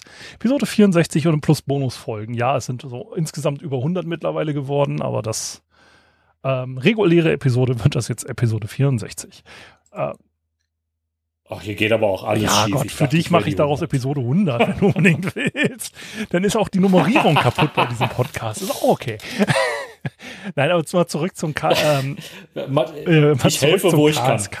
Ähm, es ist halt schon Genau. interessant, dass halt solche Einheiten so eine Sonderstellung bauen. Also zum Beispiel auch die Scout-Sniper bei den Amerikanern, die als Elite-Einheiten, die haben zwei SS-Ruden als Flagge sich gewählt. Das sind so Sachen, äh, ich weiß nicht, also bei normalen Einheiten gibt's dann halt auch einfach bei, wenn du Wappen auswählst und so, gibt's mal eins auf dem Deckel. Also zum Beispiel, ich hatte für meinen IT-Abschnitt mal vorgeschlagen, äh, einen goldenen äh, Slash zu machen und Admins, wir lesen eure E-Mails. Ähm, fand der äh, Mm. Kommandant nicht gut, fand der Kommandeur nicht gut, gab Ärger. Ähm, aber wenn ich dann überlege, was so teilweise diese Einheiten, äh, auch wenn man sich die Wappen des KSK mal anguckt, hm, naja, Sehr das ist das, äh, traditionsbewusst, nennen wir es ja, mal so. ist. Ähm, ich, ich sag mal so, den Vogel diesbezüglich hat ja die finnische Luftwaffe abgeschossen, die äh, sich, glaube ich, vor 14 Tagen dann ihres äh, Hakenkreuzes entledigt hat, was man bis vor 14 Tagen immer Oh, noch okay. äh, führte. Äh, kann man, kann man äh, googeln, äh, nachrecherchieren, das ist gar nicht so lange weg bei denen. Ähm, eigentlich haben sie das äh, offens äh, angeblich in der Tradition geführt. Sie hätten äh, ja quasi gegen den äh, Faschismus auch gekämpft oder diese Armee besiegt oder wie auch immer. Äh, äh, ich habe ich hab mich da nicht so ganz mit befasst, äh, war eher mit Kotzen beschäftigt. ja, ich meine nur so, wenn Ähm, du dir, Ja, Symbole, Symbole sind äh, schon ja. ja, vor allem beim KSK, der Dolch, der dort geführt wird, ist halt kein Dolch oder Kampfmesser, das aktuell bei der Bundeswehr verwendet wird. Um es mal so auszudrücken. Also allein bei der Hm. Auswahl ähm, der Wappen sieht man schon eine gewisse Gesinnung, die im KSK vorherrscht. Ähm, ich muss aber auch sagen, das betrifft auch andere Bereiche der Bundeswehr. Ähm, ich hatte noch eine ganze Weile mit der Bundeswehr zu tun, weil ich wegen meiner Einsatzschädigung durch die Bundeswehr versorgt wurde und musste da auch ähm, Bundeswehrärzte in Anspruch nehmen. Und dann sitzt du in so einem Wartezimmer von so einem Sanitätsbereich, also nicht Sanitätsbereich klingt immer wie so wie Sanitärbereich. Äh, nee, Sanität ist aber so quasi Arzt. Und Sanitärbereiche oft sauberer. Arzt. Äh, ähm, ja, ähm, da lasse ich mich nicht so aus. Also in Berlin sahen die eigentlich ganz gut aus. Aber was mir dann nicht so gefallen hat, war, wenn ich dann äh, mit Soldaten da drin saß und jemand hatte ähm, auf seinem Rucksack zum Beispiel dieses Badge vom Punisher. Also so ein Totenschädel mit langgezogenen Zähnen und was auch immer. Ähm, mir war das gar nicht geläufig, was sich hinter diesem Badge äh, verbirgt und dass das irgendwie so eine so eine Anlehnung an eine Comic-Verfilmung ist, aber ich habe das dann mal gegoogelt und äh, zu diesem Punisher gehört ja dann auch, ähm, dass man ja äh, so ein bisschen Outlaw ist und so sich nicht an Regeln hält. Und da muss ich schon sagen, also wenn sich Soldaten solche Badges verpassen, so die so ein bisschen in Richtung äh, Outlaw, ich halte mich nicht an Regeln, äh, ich steige aus der Gesellschaft ausgehen, ähm, da finde ich ist dann ja, schon mal ja Handeln wieder der geboten. Song, die Songauswahl. First rule is the laws of Germany. Second rule is be nice to mommy. Ähm, ja, ähm, Wobei witzigerweise für dich äh, jetzt mal, ich hatte das wie gesagt vor zwei Wochen im Podcast schon erwähnt, ähm, der Schöpfer des Punishers ist übrigens gegen die Verwendung, ähm, weil der Punisher bewusst ja auch korrupte Korps und so erschießt. Ähm, er ist gegen die Verwendung von Mhm. Soldaten und Polizisten und unterstützt jetzt übrigens Black Lives Matter. Und es gibt eine offizielle Punisher-Linie von Mhm. schwarzen äh, Künstlern als Merch, die mit Black Lives Matter, Punisher, Ikonografie für Black Lives Matter ähm, quasi Geld einsammeln. Leider ist, sind die Versandkosten nach Deutschland exorbitant teuer, sonst hätte ich mir jetzt ausnahmsweise auch mal ein Punisher-T-Shirt mit äh, besorgt. Ähm, auch um einfach mal eine Wehrübung mal wieder mitzumachen. Und zwar, weil sie unbedingt ITler brauchen und ich einfach mit als langhaariger Metal-Nerd mit Comic-Tattoos auf dem Arm äh, und ja, die Haare abschneiden tue ich nicht. Und äh, Uniform bei 2,3 Meter drei, viel Spaß. Ähm, ich bin übrigens so im Auslandseinsatz rumgekommen. Ne? Ähm, ich habe gesagt, äh, ja, ich gehe für euch nach Beirut, kein Problem, ist ja eine Bombenstimmung da. Äh, bilde da gern ITler für euch aus, aber ich brauche ein halbes Jahr, bis die Stoff die Uniform für mich geschneidert hat. Äh, und da haben sie gesagt, ja, ja, das ist kein Problem. Und dann riefen sie an, ja, nächste Woche geht's los. Ich so, ja, äh, sagt das der Stoff.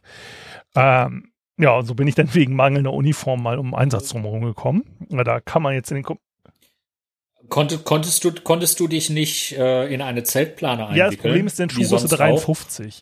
Ich habe, wie gesagt, auch ein paar Stücke gehabt, da war eine Fußmatte von einem Renault unten drunter weil sie keine Sohlen hatten, die passten. Da haben sie einfach so einen ja. ausgeschnitten, passt schon. Da haben wir Aber ich muss, ich, ich muss jetzt mal fragen, hast du jemals eine Wehrübung absolviert? Nein, ich meinte nur, wenn ich jetzt ein Punisher-T-Shirt hätte von Black Lives Matter, wäre das mal so ein Grund, um dann mal mit einem Punisher-Logo durch eine Kaserne zu laufen und das Punisher-Logo halt mal so, wie es der Schöpfer wirklich sehen möchte.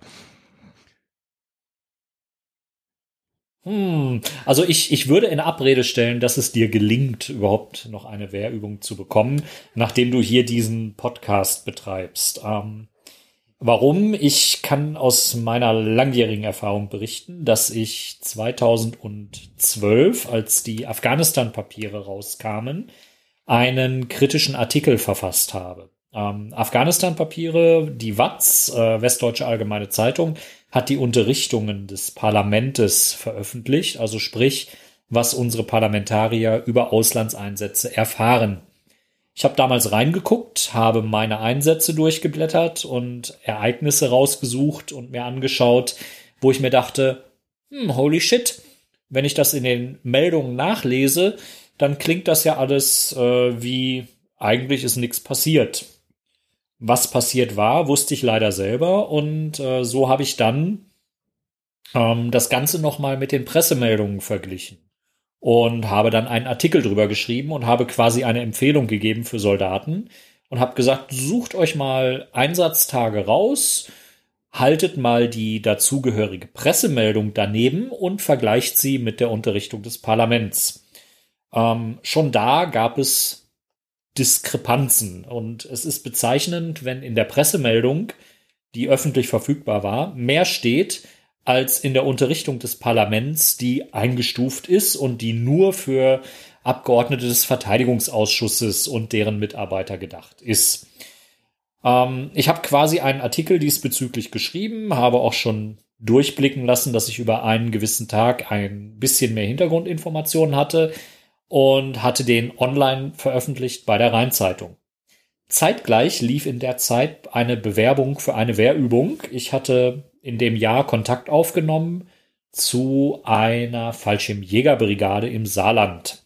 Ähm, warum Fallschirmjäger? Ich, äh, das war das Jahr, in dem ich äh, zivil eine Fallschirmausbildung gemacht habe. Ich wollte oder ich bin halt Sportspringen gegangen und hatte in dem Jahr 70 Sprünge absolviert und dachte mir so, naja, du bist Journalist, du schreibst über Bundeswehrthemen oder hatte das zumindest vor. Und da ist es ja vielleicht nicht verkehrt, regelmäßig auch mal in der Truppe zu sein. Warum? Weil ich wusste, Truppe mag Presse eigentlich nicht so sehr und äh, ist da eher verschlossen, weil jeder schon in der Ausbildung darauf gedrillt wird, der Presse nicht zu viel zu erzählen. Ähm, der Grundsatz im Umgang mit Presse, wie er mir beigebracht worden ist als Rekrut, war LMAA, was angeblich laut unserem Presseoffizier für lächele mehr als andere mhm. stehen sollte. Ähm, und was aber in doppelter Bedeutung eigentlich das Leck mich am Arsch hatte. Ja, also wir waren gedrillt, äh, wir sollten uns nicht mit Presse abgeben und befassen, weil die verdrehen uns die Worte im Mund, hieß es, und äh, da können wir nur verlieren. So war die Basisausbildung vor meinem äh, Auslandseinsatz im KFOR-Land, in Kosovo und äh, in äh, Mazedonien. Lange Rede, kurzer Sinn. Ich hatte mich mit dem Gedanken beworben, regelmäßig Wehrübungen bei der Fallschirmjägertruppe mitzumachen. Mit dem äh, Ziel, da vielleicht dann auch ein bisschen Fallschirm springen zu können und so ein bisschen was aus der Truppe zu erfahren, Kontakt zur Truppe zu haben und ein bisschen informierter berichten zu können. Ähm, ich habe dann einen Presseoffizierposten angestrebt und war dann im Austausch mit dem Dienstposteninhaber. Und der sagte, Mensch, super, du studierst Online-Journalismus, du arbeitest als Journalist. Endlich kommt mal ein kompetenter Reservist, um in der Truppe zu üben und meinen Dienstposten dann auch richtig auszufüllen. Und es war vereinbart, dass ich äh, dort erstmal fünf Tage testweise äh, bin, um den Verband kennenzulernen, ob ich da überhaupt reinpasse.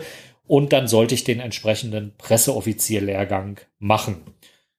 Und dann war ich so nett und so fair und habe an diesen Presseoffizier auch diesen kritischen Artikel gesendet und habe gesagt, hier, hier habe ich schon mal über Bundeswehrthemen geschrieben, habe mich kritisch mit der Bundeswehr befasst. Ähm,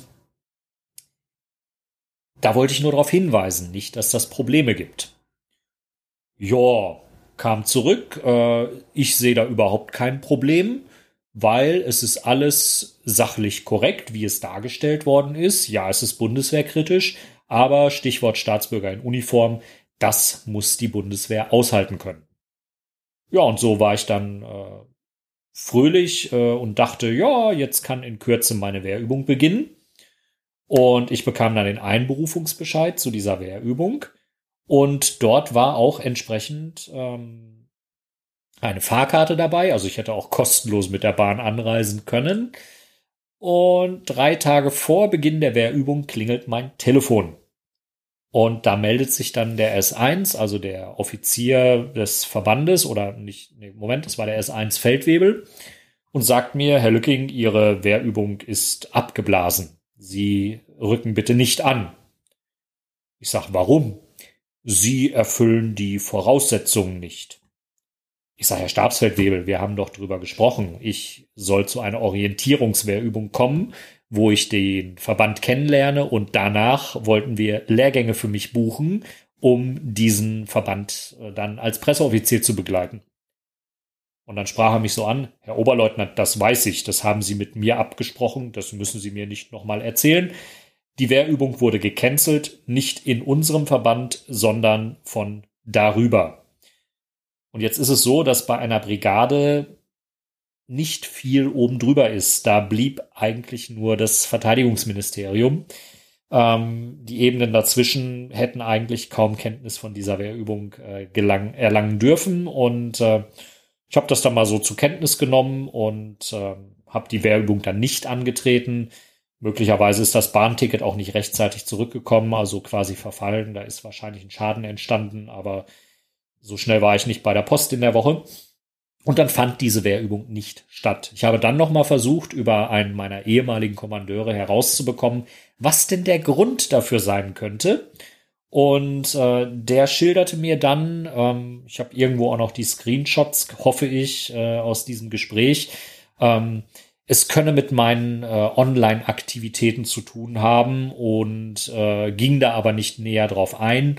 Äh, ja, also zu gut Deutsch, ich bin offensichtlich äh, überprüft worden und man hat meinen Grad der Kritikübung, wie ich das in dem Rheinzeitungsartikel äh, im November, Dezember 2012, äh, den können wir auch gerne hier in der Folge verlinken, ähm, wie ich die Kritik da geübt habe, das hat man schon als nicht vereinbar empfunden. Und ähm, ja, die Wehrübung war für mich gestorben, aber naja, äh, als Ersatz hatte ich dann jemanden aus der Presseöffentlichkeitsarbeit, einen Generalanwärter, der mir dann rein zufällig in Berlin begegnete und äh, sich sehr für mich interessierte und mich dann in den nächsten anderthalb Jahren äh, quasi online begleitete, sehr viel Bashing betrieben hat. Und äh, ja, danke, liebe Bundeswehr. Ähm, danke an den Generalanwärter. Ähm, das war eine echt äh, schlechte Veranstaltung. Ähm, hat aber mir nochmal nachhaltig gezeigt, wie kritikfähig die Truppe ist, nämlich ganz offensichtlich gar nicht. Und äh, ja, hat mir auch gezeigt, wie weit die Truppe denn auch geht, wenn eben ja, Leute Kritik üben, auf die sie noch in irgendeiner Art und ja, Weise also einwirken. Das, ja, ja, nee, ich habe dir nur Bist zugehört. Also es erinnert mich ein bisschen an meinen Werdegang. Also ich bin ja dann auf der äh, Oldenburg hatte ich gesagt, ja, ich bin ITler, ich bin ein guter Hacker, aber es gab für mich keine Laufbahn. Die hatten halt einfach für mich ich war einer der ersten IT-Offiziere im Truppendienst von der Marine, war deswegen auch auf den ganzen Heereslehrgängen. Also ich weiß bis heute, wie ich eine Heeresfernmeldeanlage im Wald tarne. Es hat sich bei mir im späteren Dienst als nicht nützlich erwiesen. Und ähm, mein Kommandeur schrieb mir dann rein, ja, der Uckermann kann gut hacken, wir möchten den äh, zu den Netzwerk-Operations. Das war damals ganz neu, ganz geheim, wurde gerade aufgebaut, aber wie gesagt, der erste Kommandeur hatte gute Drähte ins Verteidigungsministerium, deswegen ja auch den Kundusbericht und so. Der hatte mir dann in die äh, Beurteilung reingeschrieben, so, ja, ich bin nicht so der klassisch preußische Offizier. Das wussten alle auch schon seit der ähm, Grundausbildung. Also so gesehen, das war kein neues äh, Thema. Und, aber ich bin halt echt gut, was Computer angeht. Und ich bin da auch so mit dem CCC und überhaupt und grundsätzlich und man hat da nicht so viele von. Ich sollte da hin. Und ähm, äh, BND und so hatten sich auch schon so ein bisschen für mich interessiert. Marine wollte mich aber nicht weggehen. Und dann kam der Personalplan auf mich zu, sagte, Herr Ockermann, ich habe für Sie die nächsten 20 Jahre einen äh, Dienstplan. Sie fahren als Fer äh, Fernmeldesystemoffizier zur See und wenn Sie nicht zur See fahren, sind Sie als Programmieroffizier äh, im Bunker in Wilhelmshaven ich so, ich bin kein Programmierer. Also ich mache nur Sachen kaputt. Ja, nee, äh, passt schon. Ähm, also das wäre mhm. das. Und ähm, dann kriegten wir eine Woche später einen neuen Kommandeur und der hat das mir alles aus der Beurteilung rausgestrichen, weil sie haben natürlich wieder, wie jede gute Einheit, es völlig verschlafen, für die A-wertigen Offiziere nach einem Jahr denn die Beurteilung zu machen. Deswegen kriegte ich meine Beurteilung, die nach zwei Jahren anstand, mit der Beurteilung, die nach einem Jahr anstand, in einem Wochenabstand. Und da stand dann wieder drin, ich kann nicht mhm. zu der Spezial-Hacker-Truppe und überhaupt grundsätzlich hätte ich da ja nicht hingekonnt, weil das ja nur Heeresoffiziere durften, die vorher mal die Russen abgehört haben in der Eloka-Truppe, weil Eloka ja so viel mit Computern mhm. zu tun hat. Ähm, somit hatte sich das erledigt, mhm. aber ich habe dann immer mit dieser Cyber-Truppe zu tun gehabt. Ich hatte dann im Erprobungskommando mit denen auch nochmal Kontakt. Ähm, die waren da sehr überrascht von, dass ich die einfach mal anrief und sagte, ich, wir bräuchten mal ein paar Hacker, wir wollen IT-Sicherheit überprüfen weil, also wie rufen Sie mich an? Wir sind geheim. Ja, ihr steht im Lono-Telefonbuch, ihr Jungs. Ähm, und ich weiß, wie ihr heißt und ich habe da auch ein paar Kumpels, also so gesehen ja. äh, kein Problem. Und dann hatte ich mit denen was alles eingetütet, hatte dann mit dem Dr. Sandro Geigen, ähm, das ist auch so ein IT-Cyber-Security-Papst in Deutschland, Cyberwar.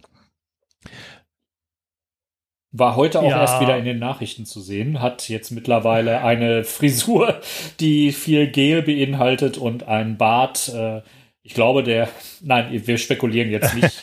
auf, jeden Fall ähm, hatte ich mit dem und seiner Uni damals noch, wo er war, das alles abgeklärt. Wir hatten das mit dem Kommando, die waren froh, dass sie endlich mal hacken durften und wir hatten das mit einer Fregatte auch klar gemacht, so dass so nach dem Motto, eine der neuesten Einheiten wird mal getestet gegen Hacking. Und dann ging das irgendwie an die Admiralität, die war nicht sonderlich begeistert.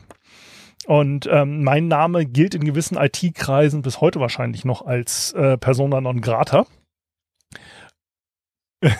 Sag ihn noch mal kurz, damit jeder weiß, äh, über wen es aber auch daran, geht. Wir haben damals auch bei uns im IT-Lehrgang haben wir das Lehrgangskonzept geschrieben und sind deswegen nicht zum Sport gegangen. Und die wollten uns damals dann noch eine Diszi reindrücken, ähm, weil wir für sie das Lehrgangskonzept geschrieben haben und ähnliches. Also ich sollte dann nach meiner Dienstzeit an Bord äh, auch dann statt zu den Hackern versetzt werden zu den Jungs, die im IT-Kommando der Marine saßen ähm, Kommando-Führungssysteme oder Kommando-Frühstückssysteme, wie die meisten sie nennen. Und da gab es nur so, Uckermann, mhm. den Namen kennen wir bloß nicht. Ähm, also so gesehen, mein Name hat da noch so ein bisschen gewissen Nachhall. Ähm, nein, und ich habe jetzt mit dem äh, Cyber-Jungs immer noch so ein bisschen Kontakt. Ein Ku äh, Kumpel ist da auch und sonst was. Ich habe mit denen Kontakt und ähm, dann kam auch mal die Frage, ja, willst du nicht eine Wehrübung machen? Und dann habe ich mit denen Kontakt aufgenommen. Dann hieß es, ja, wir begeistern uns für ITler, IT-Experten. Wehrübung machen wir. Sie können sich sofort melden, sobald wir das Datenschutzformular fertig haben. Und dann denkst du dir so, ihr seid die IT-Truppe, Jungs. Ihr kriegt es nicht hin, eine Einwilligung zur Datenverarbeitung fertig zu machen. Und jetzt mit dem Reserve hilft, gab es ja auch wegen hm. Corona. Ähm, und da habe ich gesagt, ja, ich bin ITler, also wenn ihr sowas braucht, Corona helfe ich mit. Und da gab es dann halt auch nochmal eine E-Mail, ja, ich könnte mich ja melden, aber ähm, bin mal gespannt. Also meine Ü2 ist ja mittlerweile auch abgelaufen.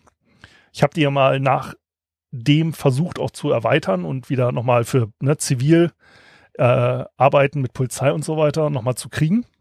Aber ich war ja während meiner Weltreise äh, 2015 dummerweise ein Mord in Kuba. Und da sollten ich dann jedes Hotel angeben, das ich während der Reise hatte. Ich so, Jungs, ich war ein Jahr unterwegs. Hm. Mit dem Zelt. Ich habe keine Adressen von Hotels. Selbst wenn ich wollte. Nee, das geht so nicht. Und da habe ich das irgendwann mal so halbwegs ausgefüllt gehabt für das gesamte Jahr. Habe auch wieder mal das übliche, man klappert die ganze Verwandtschaft ab und ja, sie dürfen im Notfall da anrufen, bla bla bla. Habe ich das alles ausgefüllt, hingeschickt und dann kam zurück, ja, nee, geht nicht. Wieso nicht? Ja, das, wir haben das Formular letzte Woche geändert. Das muss alles ins neue Formular. Und da habe ich mir dann nur gedacht, Jungs, danke, das war's mit meiner Ü2. Also so gesehen, zurzeit bin ich da, was die Bundeswehr angeht, sehr frei und weg. Aber ähm, hast du noch was zum KSK? Das ist ja eigentlich heute die ähm, Geschichte dessen. Ähm, also ich bin immer nur erstaunt, wie wenig Aufsicht es da gibt. Und jetzt sagen sie ja, okay, es ist Dienstaufsicht, muss da mehr gemacht haben. Und diese Kommission, die man ja einberufen hatte, das waren ja eigentlich die Leute, die Dienstaufsicht hätten machen sollen. Ja, also ähm, ich finde das auch sehr seltsam. Also diese Kommission besteht ja neben hochrangigen Militärs, die nicht in Kalf sind, besteht sie aus dem Kommandeur, der die Einheit in Kalf führt. Und man hat auch den Whistleblower, den äh, Hauptmann J, dort einbezogen. Äh, in dem Moment, wo er den Brief geschrieben hat. Also er hat dann quasi auch diesen Brief, nachdem er ihn ans Verteidigungsministerium zu, äh, geschrieben hat, und nachdem er in diese Arbeitsgruppe einberufen wurde, hat er ihn auch quasi wieder zurückgezogen. Nach dem Motto, ja, jetzt bin ich ja Teil der, äh, der Überarbeitungskommission und des, äh, des äh, Komitees und äh, jetzt ist alles gut und ähm, ja, also das ist, hatte schon was von Hijacking. Ähm, äh, auf ich jeden glaube, Fall. Der entsprechende Hauptmann hat auch ähm, eine steile Karriere als äh, Nicht-Berufssoldat vor sich, so wie ich das so sehe.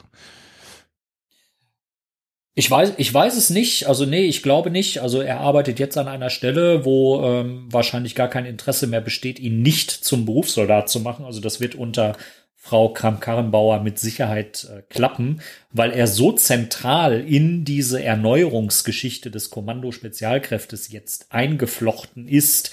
Also er ist der Whistleblower, er ist der erste KSKler, der den Mund aufgemacht hat, zumindest der öffentlich bekannt geworden ist. Man weiß es nicht, was mit Hinweisgebern vorher passiert ist und auf welchen äh, Wegen die dann eben Repressalien äh, erfahren haben. Wir können auch gleich mhm. nochmal über Repressalien also okay, reden. Ich nehme es zurück, er wird, er wird BS und dann wird Major Edeka.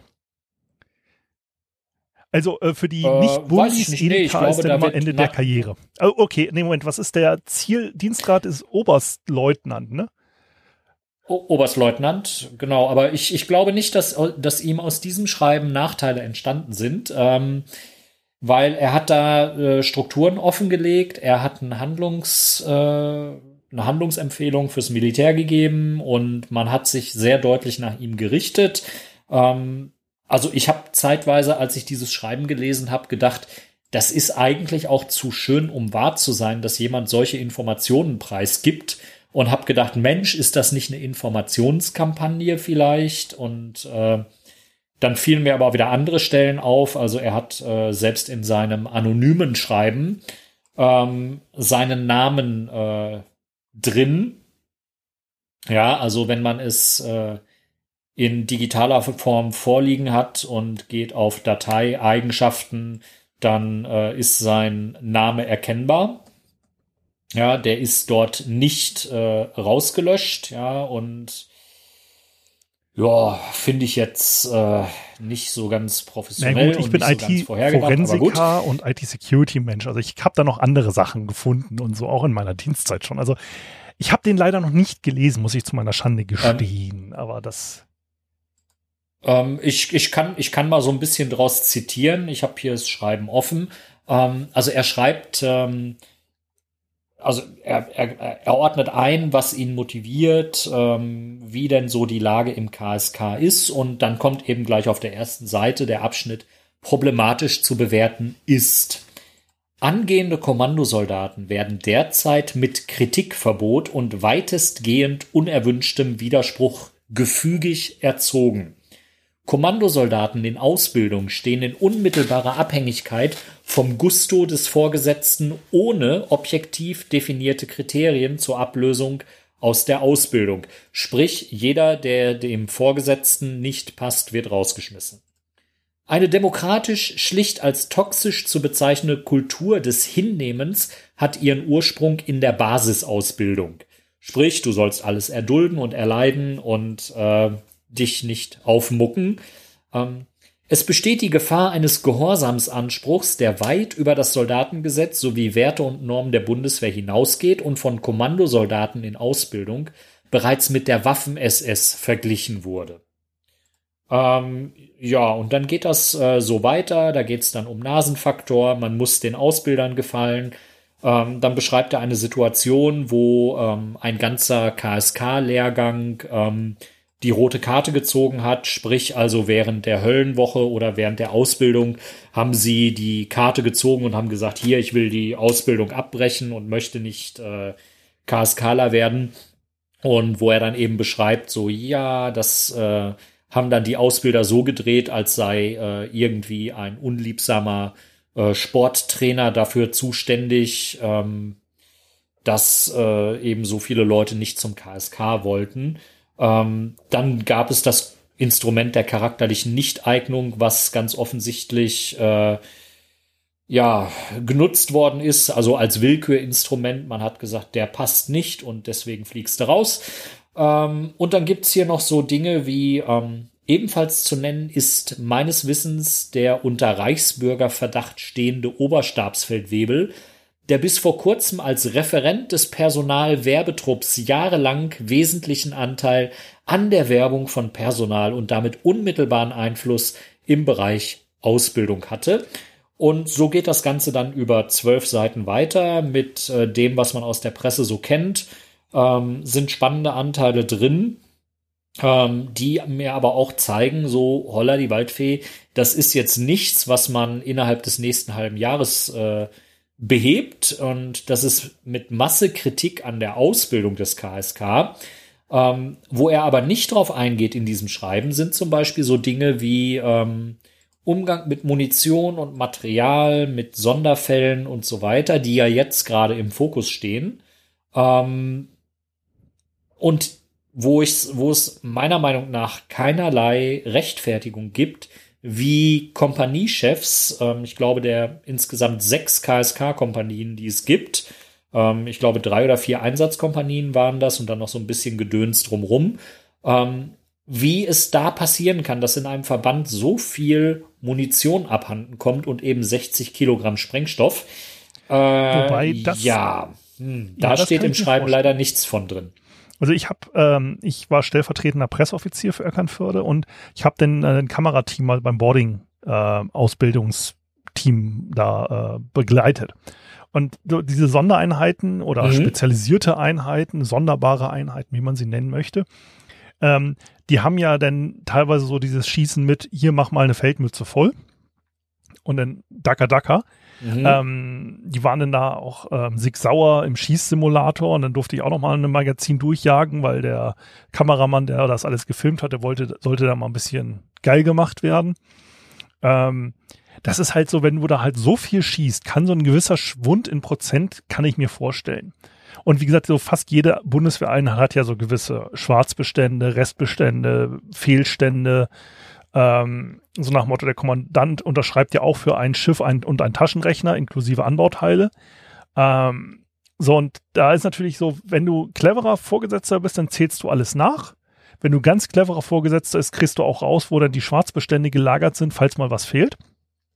Also so gesehen, so einen gewissen Fehlstand kann ich mir da fest, also vorstellen. Also ich sag mal so im Bereich von 1000, 2 bis 3000 Schuss. Einfach Rundungsfehler, Excel-Übertrag, eine Zeile verrutscht. Also ich habe damals zur Indienststellung äh, meiner äh, Korvette bin ich nicht, also ich bin eingeladen worden, allerdings kam die Einladung drei Wochen nach äh, Indienststellung an, adressiert an einen Hauptmann Uckermann, wohnhaft in Hessen. Ich war nie in Hessen, die sind anscheinend bei den Einladungskarten einfach mal um drei Zeilen in Excel verrutscht und diese gesamten Adressen waren gescrambled. Mhm. Also sowas passiert halt bei der Bundeswehr. Also so gesehen so einen gewissen, ich sag mal, oh mein Gott, was seid ihr bescheuert Faktor, also kann, ähm, kann ich mir einfach vorstellen. Und was ich mir auch vorstellen kann, ähm, Moment, also da, da, da muss ein gewissen also kann, Faktor, nicht diese Größenordnung, ja, einen gewissen Faktor sein. Ja. Wir, wir reden hier ja von einem fünfstelligen ja, Bereich an Bereich, der verloren einen gewissen gegangen ist. Bereich. Ähm, dass man dann auf einmal den Sprengstoff bei einem äh, der Reichsbürgerbewegung nahestehenden Rechtsradikalen findet im Garten der dann zufällig noch beim KSK ist und so. Dann kommen wir in Bereiche, wo ich sage, äh, es wird sehr merkwürdig. Und meine Vermutung ist jetzt persönlich, dass es wahrscheinlich leichter ist, die Leute an die Rahn zu hängen äh, und da baumeln zu lassen, äh, über Verfehlungen, was äh, Dienstvorschriften angeht, als denen nachzuweisen, dass sie recht sind. Das ist so eine Vermutung, die ich jetzt so ein bisschen habe. Also, dass es dort richtig schief läuft, das um, ähm. ohne Bestreitung. Also ich, ich, ich muss, ich muss noch mal ein bisschen einhaken. Also das, was du beschrieben hast gerade, ähm, so mit dieser Schusseligkeit, Dusseligkeit und äh, dann aber auch so mit Schwarzbeständen und Fehlbeständen, ähm, da muss man ganz klar sagen, das ist schon. Bist äh, du das? Ja, das war dummerweise ein Handy im Mast bei uns in der Nähe. Das passiert hin und wieder. Alles klar. Gut, äh, wenn es meins gewesen wäre, dann hätte es mir jetzt erklären müssen, wie es in ausgeschalteter äh, Funktion dennoch äh, Verbindung aufbaut. Ähm, das, was du beschrieben hast, ähm, da sind bereits Dienstpflichtverletzungen mit drin. Also es gibt keine, keine denkbare Situation, die Schwarzbestände in der Bundeswehr erlaubt. Ähm, es gibt es, auch, auch was den Umgang mit Munition angeht. Man kann es vielleicht so handhaben, dass man sagt, hier mach eine Feldmütze voll mit Munition. Ähm, dann geht die auch raus, dann ist die auch für die Übung verfügbar. Aber wenn Restbestände an Munition nicht verschossen sind, dann müssen sie zurückgeliefert werden. Und zurückliefern heißt, sie gehen zurück zum Versorger. Sie gehen nicht in den privaten Spind, sie gehen nicht ins private Auto, sie gehen nicht auf das private Grundstück. Sie gehen auch nicht in einen benachbarten Wald unter irgendeinen Baum. Also wir sind da ganz klar in Bereichen, die Dienstpflichtverletzungen sind. Und das ist mir heute so ein bisschen beim Studium der, äh, des Sprengstoffgesetzes aufgegangen, die leider zivil schwer zu ahnden sind, weil sie erst dann geahndet werden können, wenn man ja, einen entsprechenden Munitionsfund im Zivilen hat und wenn man diesen Munitionsfund dann auch eine Person zuordnen kann, weil ohne Täter kann man ja schlecht irgendwie ein Verfahren machen. Und ähm, bei der aktuellen Situation im KSK ist es so, dass das Sprengstoffgesetz keine Anwendung findet, weil das Sprengstoffgesetz explizit nicht für die Bundeswehr gilt. Das heißt, man kann dieses ganze KSK momentan, so stellt sich das nach meinem Laienstudium der rechtlichen äh, Voraussetzungen so dar, kann dieses ganze KSK momentan offensichtlich nur bundeswehrintern aburteilen, es sei denn, man findet, wie bei diesem Oberstabsfeldwebel, Reichsbürger nahestehend, rechtsradikal, auf dem Privatgrundstück etwas, was dort nicht hingehört und kann dann sagen, oh, da haben sie aber gegen das Sprengstoffgesetz verstoßen, lieber Herr Zivilist, und äh, da werden sie jetzt erstmal zivil für verknackt und dann melden wir das noch ihrem Arbeitgeber Bundeswehr und der kann sich dann auch noch mal überlegen, was man da tut. Also diese ganze KSK-Affäre fördert gerade zutage, dass diese Schnittstelle Bundeswehr zivil im Bereich von Waffen, Munition und Sprengstoff nicht so richtig tragfähig ist, weil es offensichtlich an Straftatbeständen fehlt und äh, da muss ich auch sagen, ähm, das ist auch ein hausgemachtes Problem. Wobei natürlich ganz ehrlich, Ich habe gestern du, mit ähm, die Amerikaner ja? zum Beispiel haben ja Militärgesetzgebung. Die haben eine eigene Militärgesetzgebung und selbst da mhm. haben sie ja massiv Probleme mit ihren Seals. Also ich wollte schon immer mal eine Folge über die Seals machen mit ihren ganzen Problemen mit dem Eddie Gallagher, äh, wo dann selbst die Kollegen in so einer Spezialeinheit seine Waffe sabotiert haben, weil er zu viele Leute erschossen hat und der dann ja von Trump wieder äh, begnadigt wurde und so. Da ist ja so viel, also man sagt ja mittlerweile auch bei den Seals, die müsste man komplett auflösen und neu aufbauen, weil da bei den Spezialeinheiten bei den Amerikanern so viel schief läuft. Ähm, und wie gesagt, ich möchte das jetzt auch nicht falsch verstanden haben. Also ich meine nur so gewisse Fehlbestände. Ich rede jetzt von Panzertape und was weiß ich, sind bei der Bundeswehr üblich. Ja, also so ein gewisser Bereich. Ja, ähm, ähm, gar, keine, gar keine Frage. Nur eben beim Umgang mit Munition ist normalerweise ein sehr strenges ähm, Dokumentationswesen anzulegen.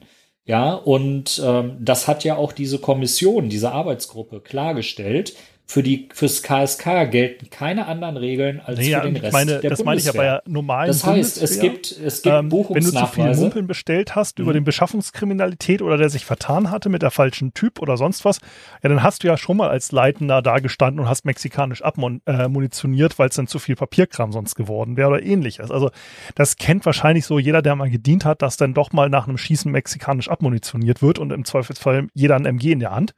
Oder ähm, was bei der Marine sehr beliebt war, Silvester, weil du diese Leuchtraketen, ähm, die dann als irgendwie zu- abliefen, äh, Entsorgung zu teuer ist, dann die darfst du nur Silvester feuern, dann stehst du da halt auf der Pier mit der Wachgruppe und feuerst mal eben 600 Schuss rote Signalrakete. Ähm,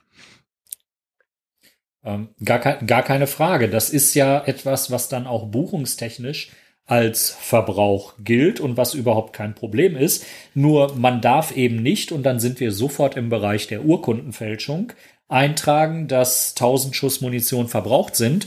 Ähm, und dann sind aber nur 500 Schuss verschossen und die restlichen 500 gammeln sonst wo herum oder sind in ja, und das meinte ich ja, so nach. Motto, so Ähm, es- nach Motto bei einer und die- normalen Bundeswehr bei 10 Schuss oder so würde es da schon anfangen, richtig Ärger zu geben und es wird alles überprüft. Ähm, Also ich kann aus meiner Zeit sagen, äh, dass wir mal drei Stunden in der Nacht äh, zwischen 12 Uhr Schießende nachts und 3 Uhr morgens ähm, auf der Suche nach drei nicht zurückgelieferten Schuss Munition waren und dass wir dann im Schein einer Taschenlampe die Aufzeichnung des Schreiber Munitionsausgebers geprüft hatten. Klammer auf, das war ich äh, als Schreiber und der Munitionsausgeber hatte mir eine falsche Ansage gemacht. Ähm, und wir haben dann in äh, den irgendwie acht, neun, zehn Seiten dieses Nachtschießens irgendwann den Passus gefunden, ähm, wo zwischen ausgegebener Munition, verschossener Munition und zurückgegebener Munition eben genau diese drei Schuss waren, die ähm, ja uns quasi erstmal fehlten, weil sie einfach ganz offensichtlich falsch verbucht worden sind. Und dann passierte das, was man in so einem Fall macht. Man kennzeichnet den Fehler und man schreibt rein bei Durchgang Nummer so und so, das heißt bei der Bundeswehr immer Rennen, ja, bei Rennen 34 ausgegebene Zahl so und so, zurückgelieferte Zahl so und so und so weiter und belegt, dass man dort einen Fehler gemacht hat. Und dann unterschreibt dafür der Leitende, dann unterschreibt dafür der Schreiber Moon-Ausgeber und dann ist das nachvollziehbar, was dort nicht ja, richtig gelaufen ist. Genau, also das so. Und wenn sich, wenn sich, wenn sich, ähm, wenn sich Einheiten das herausnehmen, dass sie sagen, wir unterwerfen uns diesen Regeln nicht mehr, wir führen keine Schießkladde, ähm, dann muss das spätestens auf der nächsthöheren Ebene auffallen, wenn Munition zurückgeliefert wird, beziehungsweise wenn man da entsprechend ähm, nicht mehr Ja, erkennen kann, da was da sagen muss, stattgefunden also aus meiner Erfahrung mit dem KSK bei dieser Ja. Übung, die Jungs haben ja sogar ihre Essensanmeldung als geheim eingestuft. So, ja, wir können ihnen nicht sagen, wie viele Leute zum Essen kommen. Und dann musste ich aus Seiten der Übungsleitung sagen, so entweder ihr wollt was fressen oder ihr wollt nichts fressen. So eine grobe Anzahl braucht die Küche. Und ähm, mit so einer Attitüde von wegen, ja, wir müssen alles geheim halten, und die haben ja teilweise auch, dann auch schwarze Budgets, wo dann halt einfach Munition gekauft wird. Das geht nicht über die zentrale Beschaffung, weil es muss ja geheim bleiben.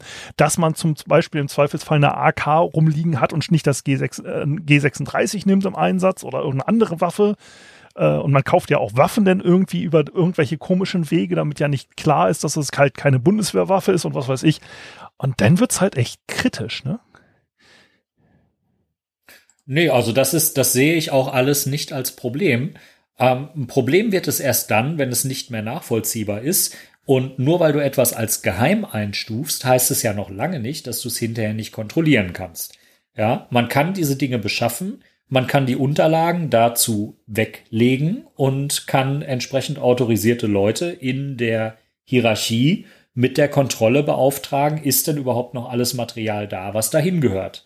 Ähm, also Buch, wenn die Bundeswehr eins kann, und das haben Generationen von Wehrpflichtigen gelernt, dann ist es Buchführung.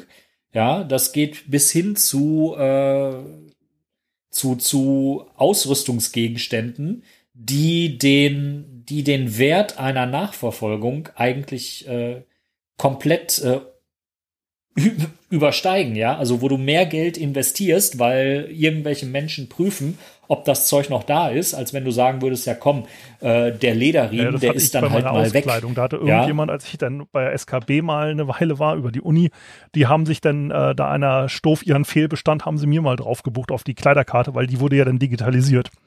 Und da hatte ich halt auf einmal Gegenstände drauf, die bei den mhm. Heeressoldaten nicht aufgefallen wären, aber bei Marinesoldaten ein wenig auffällig waren. Also sowas gerne verlorenes wie das Kampfmesser hatte ich auf einmal in meiner Bekleidungskarte. Ähm, was ich halt aber weisen konnte, dass ich das halt nie gekriegt haben kann, weil Marinesoldat. Ähm, und mhm. und das, das sind eben die Punkte, die, die gar nicht, also wo ich sagen muss, was hat im KSK für ein Geist vorgeherrscht, dass ähm, selbst die, die Bataillonskommandantur, also der, der Bataillonskommandeur, der Ansicht war, okay, so einen Scheiß brauchen wir hier nicht, das ist alles nur lästig. Das ist ja auch etwas, was man in die Truppe hineinträgt, ja. Und äh, ich kenne aus meiner Einheit auch Menschen, die ähm, waren eingesetzt in der Gesprächsaufklärung, die waren mit Lautsprecherfahrzeugen unterwegs, die hatten eine hohe Gefahr, beschossen zu werden. Da gab es auch Fallschirmjäger, die man dorthin gebracht hat, eben wegen Kampferfahrung.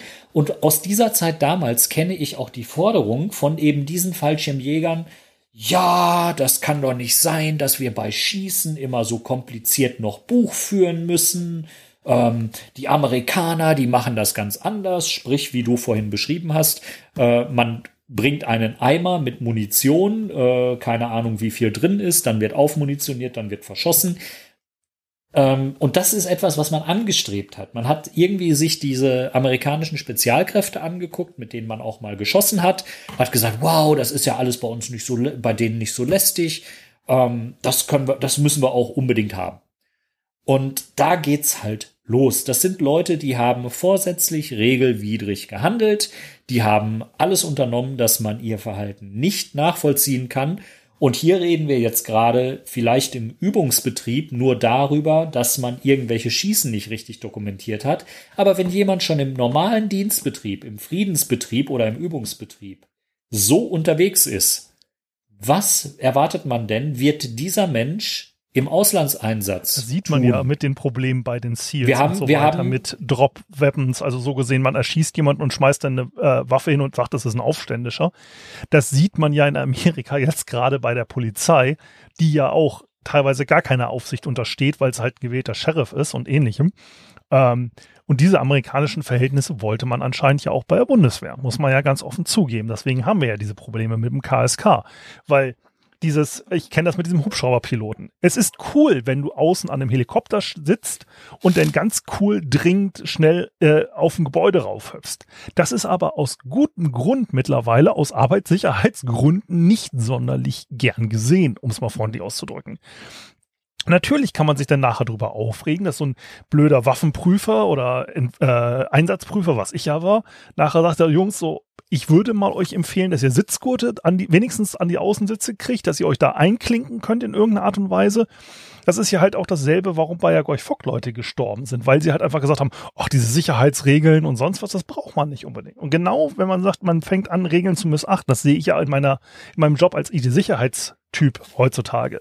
Ja, das ist so ein, so ein Spirit, der dann durch Unternehmen geht, so, also wir brauchen die Regeln nicht. Das sieht man ja auch an den ganzen Startups. Wenn die sagen, wir brauchen solche Regeln nicht wie Datenschutz, dann wunderst du dich nachher nicht mehr, warum auf einmal die ganzen Kundendaten im Internet sind. Und mit, wenn du so einen Spirit hast mit, wir brauchen keine Aufsicht, äh, die rechten Einheiten, so die Brandenburger und so, waren cool. Das hat der Kommandeur dann reingetragen. Ähm, ja, dann wundert es halt nicht, dass du auf einmal eine ganze Kompanie kriegst, die dann halt so ein, wenn die halt die Leute selber auswählen können, selber ausbilden, die Verfahren, die Doktrinen, alles selber bestimmen können in so einem Verband. So nach dem Motto, ja, dann kriegt man halt so einen gewissen Stallgeruch. Und da muss ich, da muss ich sagen, gibt es auch ein sehr konkretes Beispiel. Ähm, es ist vor drei, vier Wochen eine Gruppe von Reservisten in der Gegend um Leipzig aufgeflogen, die in Chats ähm, ja ihre Gesinnung quasi kundgetan hat und wo sich mindestens einer der Reservisten, der auch als äh, Zahnarzt arbeitet, ähm, dann auch in einen Corona-Krisenstab vorgearbeitet hat. So, und in diesen Chats ähm, gab es eine Situation, die geschildert worden ist, ähm, wo es um eine dritte Person ging und wo man dann gesagt hat, ja, diese dritte Person, äh, die muss jetzt mal langsam so ein bisschen Taten zeigen. Es reicht nicht aus, sich darauf zu berufen, im Sudan mal jemanden abgeknallt zu haben. So, das klingt für mich sehr danach, weil im Sudan eigentlich regulär keine Bundeswehrsoldaten richtig eingesetzt sind, außer vielleicht so ein paar Militärbeobachter, ähm, dass es sich da möglicherweise wieder um jemanden aus der Spezialtruppe gehandelt hat oder eben, dass es äh, sich um jemanden gehandelt hat, der mittlerweile in Diensten eines äh, Civil Contractors, also irgendeines Militärdienstleisters, ähm, gestanden hat. Ähm, schwierig zu beurteilen, aber dass eben solche Menschen auch Teil des KSKs sind oder später mit ihren Erfahrungen im KSK zu diesen zivilen Contractern gehen und dann ja Straftaten begehen, Menschenrechtsverletzungen begehen. Ähm, wenn man das in eine Einheit reinkodiert, sei es über regelmäßige Gewöhnung an, wir haben Regeln und äh, die gelten für uns nicht, ähm, oder eben über Nichtsanktionierung, ähm, dann gibt es ein echtes Problem. Ich kann aus meiner Dienstzeit sagen, dass ich im Einsatz 2005 ähm, davon gehört habe, KSK-Soldaten seien mit äh, SEALs äh, unterwegs, also mit ähm, amerikanischen Spezialeinheiten und äh, würden Night Raids durchführen. Night Raids waren äh, Überfälle sozusagen, die durch äh, Spezialtruppen, vor allem im Irak, aber offensichtlich auch in Afghanistan durchgeführt worden sind und ich kann das mit, oder ich kann mich an Meldungen erinnern, dass eben solche Night Raids auch im deutschen äh, Bereich, im Nord deutschen Nordbereich durch amerikanische Truppen stattgefunden haben. Warum? In Afghanistan liefen die Operationen ISAF, die als Friedensmission galt, und Operation Enduring Freedom zeitgleich nebeneinander. Und äh, da hat man sich dann eben nicht so drum geschert, wenn man mal in den Verantwortungsbereich des jeweils anderen eingedrungen ist. Vor allen Dingen nicht, wenn Operation Enduring Freedom in äh, diese zivile Friedensmission reinging. Ähm, was dann natürlich dazu geführt hat, dass die Bevölkerung zu Recht gesagt hat, warum sollen wir hier eigentlich zwischen deutschen Uniformen und amerikanischen Uniformen noch irgendeinen Unterschied machen? Wir beschießen einfach alles, was eine deutsche Uniform trägt, weil die zuletzt mit den amerikanischen Uniformen unterwegs gewesen sind. Und ähm, so kommt es dann eben auch dazu, dass Soldaten, die sich vermeintlich in einem Friedens- und Stabilisierungseinsatz befinden, ähm, dann plötzlich ja zum Gegenstand von kriegerischen Handlungen werden, weil die Bevölkerung sagt und äh, die Kräfte vor Ort sagen, Mensch, die schaden uns auch und ähm, da müssen wir mal was tun. Ich muss dann aber noch mal ganz klar abgrenzen. Ähm, das, was ich jetzt weitergegeben habe, ist etwas, was vor Ort kursierte und geäußert worden ist, was nicht zu belegen ist. Und das ist eben das Problem. Ich habe keine Ansprechstelle, der ich so etwas schildern kann. Ich habe keine Möglichkeit, das zu beweisen. Ja, und ähm, das ist ein großes Problem. Das sind schwere Anschuldigungen, die da erhoben werden. Und äh, weil man es eben nicht beweisen kann und weil es vor Ort durch die Truppe auch so angelegt wird, dass eben nicht jeder Mann, der in Afghanistan gewesen ist, belegen kann, was dort vor Ort stattgefunden hat, weil nicht jeder Zugang zu allen Dokumenten hat, ähm, gibt es eben dieses Problem, dass man durch gezielten Einsatz von Hierarchie und Geheimhaltungsstufen ähm, plötzlich Szenarien hat, dass um einen herum Menschenrechtsverletzungen stattfinden können. Die kann man dann selber nicht belegen, kann auch nicht als Zeuge aussagen, weil auf was will man seine Aussage denn stützen?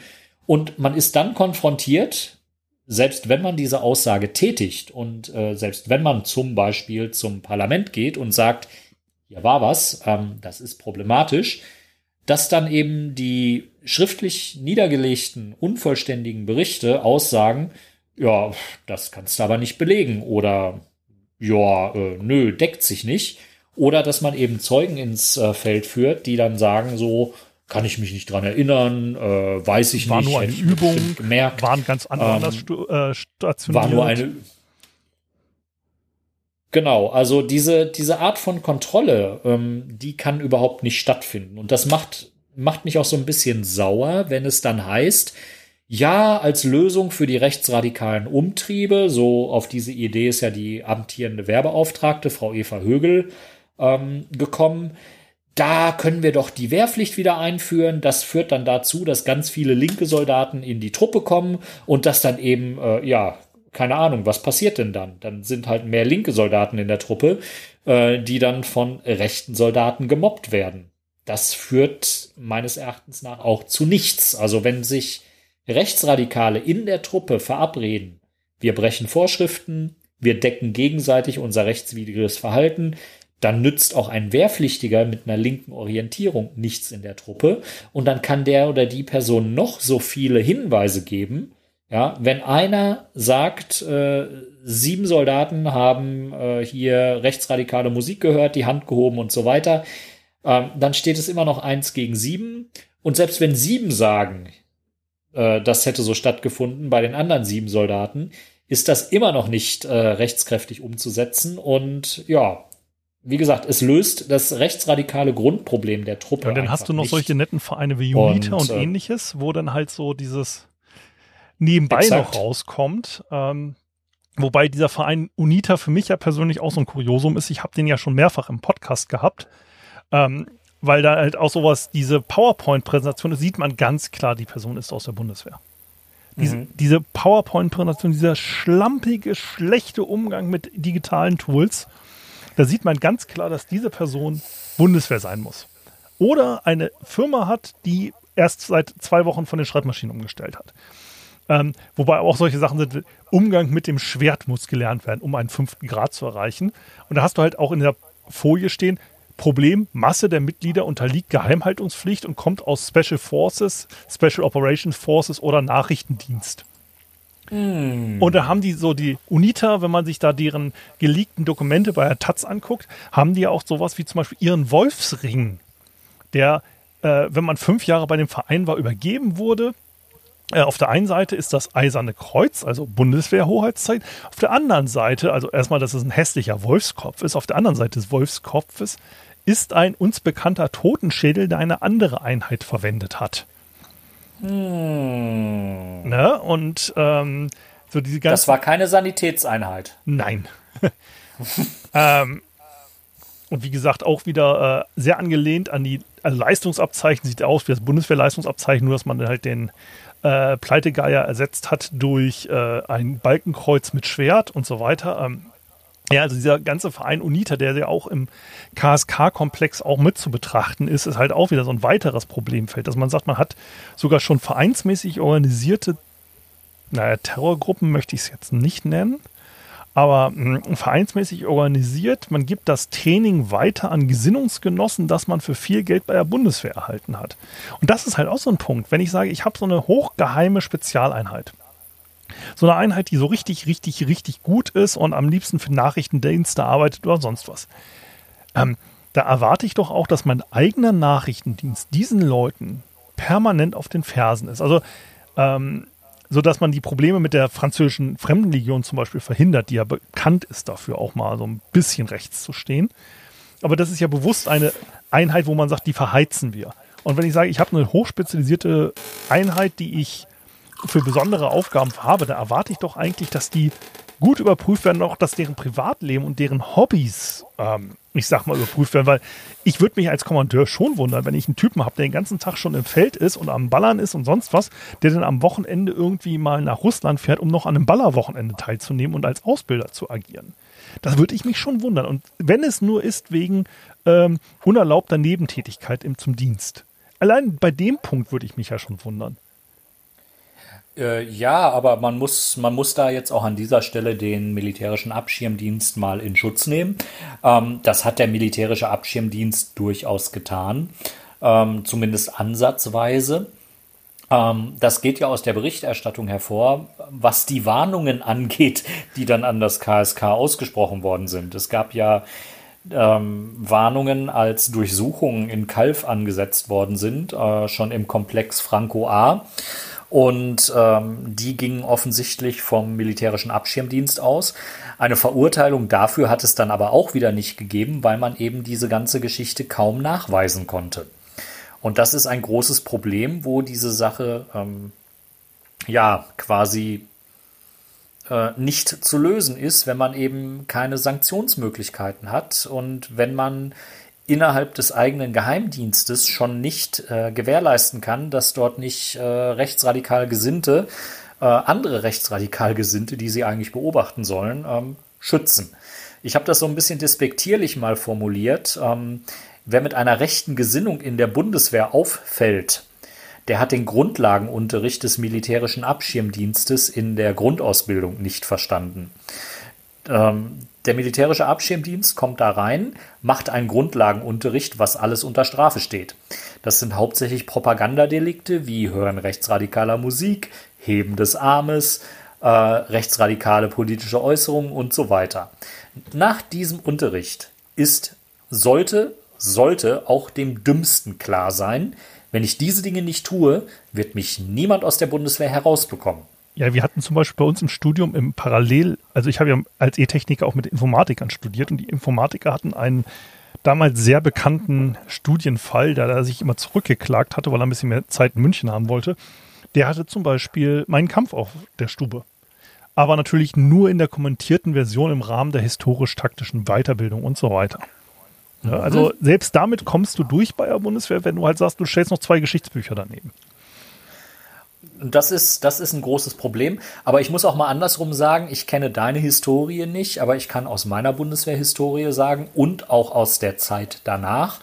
Ähm, die Truppe hat mich knappe 20 Jahre unter der Fuchtel gehabt. Also einerseits, weil ich im Dienst war, andererseits, weil ich ähm, Geld bezogen habe für meine Ausbildung und dann eben, weil man wegen der Einsatzschädigung mich wieder in den Dienst nehmen musste, formell. Also die Wehrdisziplinarordnung konnte bei mir sehr, sehr lange angewendet werden. Ähm, ich habe meine Einsatzerlebnisse hinterfragt. Ich habe meine Einsatzerlebnisse öffentlich gemacht. Ich bin mit den Informationen zum Bundestag gegangen. Ich äh, habe eine kleine Anfrage zusammen mit der Linksfraktion auf den Weg gebracht, um alles zu hinterfragen. Und in der ganzen Zeit ist mir disziplinar nie etwas passiert, obwohl ich eine Verschwiegenheitspflicht als Offizier habe, ähm, obwohl man auch Verschwiegenheit über das Ende der Dienstzeit hinaus abverlangen kann. Und ich bin mir sehr sicher, das Einzige, was ich hier an Steilvorlage geliefert habe, ist die Bezeichnung von Uwe Junge als rechtsradikal. Ähm, aber dass ansonsten alle Inhalte und alles, was wir hier heute Abend kommuniziert haben, absolut offenkundig sind, keiner Geheimhaltung bedürfen oder eben an so vielen anderen Stellen schon nachlesbar sind, dass man uns hier keinen Geheimnisverrat unterstellen kann. Und ähm, in meinem persönlichen Fall gab es dann auch irgendwann mal den Hinweis, so, naja, also Geheimnisverrat ist äh, nur dann anwendbar, wenn sie wirklich Geheimnisse verraten, aber ein Geheimnis existiert niemals dann, wenn sie rechtwidriges Verhalten decken sollen. Ja, und Geheimnisverrat ist auch so, ähm, vieles liest du ja bei Janes zum Beispiel, also Schiffe unterliegen einer gewissen Physik, das kannst du äh, nachlesen. Und deswegen habe ich damals äh, ich sollte dann über äh, Flottendienstboote, die ja sehr geheim waren, Vortrag halten, bin zu unserem Kommandeur an der Marineschule gegangen. Der war nämlich von Flottendienstbooten und ich so, ja, ähm, können Sie mir das mal erklären, wie das und das Gerät funktioniert? Er guckte mich nur an. Woher wissen Sie das? Ja, Internet. Ähm, also das ist nicht so schwer und ähm, witzigerweise, ich kann kein Geheimnisverrat begehen. Es ist bei mir nicht rechtlich nicht möglich. Man hat bei mir in der Grundausbildung die Belehrung vergessen, dass ich sie unterschreiben musste. Das ist bei meiner äh, Ausschiffung dann festgestellt worden, dass ich jahrelang als IT-Sicherheitsbeauftragter Geheimmaterial gezählt habe und obwohl ich da offiziell nie zu eingewilligt habe, dass ich Verschwiegenheit ähm, war ein kleiner Papierfehler nur, aber ähm, rein juristisch. Nein, und ja, hier ist nichts wirklich da, äh, was wir worüber wir reden, steht alles bei Wikipedia. Ich habe hier nebenbei drei Wikipedia-Tabs offen, also so gesehen.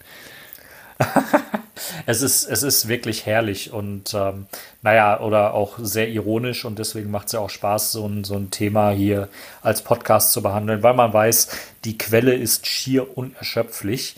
Ähm, ich gebe deinem Podcast noch weitere 100 Folgen und äh, dann haben wir mit Sicherheit noch nicht alle Peinlichkeiten abgedeckt. Hast du denn ähm, noch eine um, Peinlichkeit, die du unbedingt loswerden willst? Weil das hört sich nach einem perfekten Stichwort, äh, Schlusswort so langsam an. Aber hast du ich leite auch, ich leite auch so langsam ein, weil wir jetzt an die Zwei-Stunden-Grenze kommen genau. und äh, ähm, nee, ich kann nur sagen, dass ich weiter an der KSK-Geschichte dranbleiben werde. Der aktuelle Stand ist ja, dass bis zum 31.10. Ähm, die Entscheidung ansteht, ob das KSK überhaupt weiter fortbestehen kann. Das ist so eine Zwischenstufe, die Frau äh, Kramp-Karrenbauer eingezogen hat.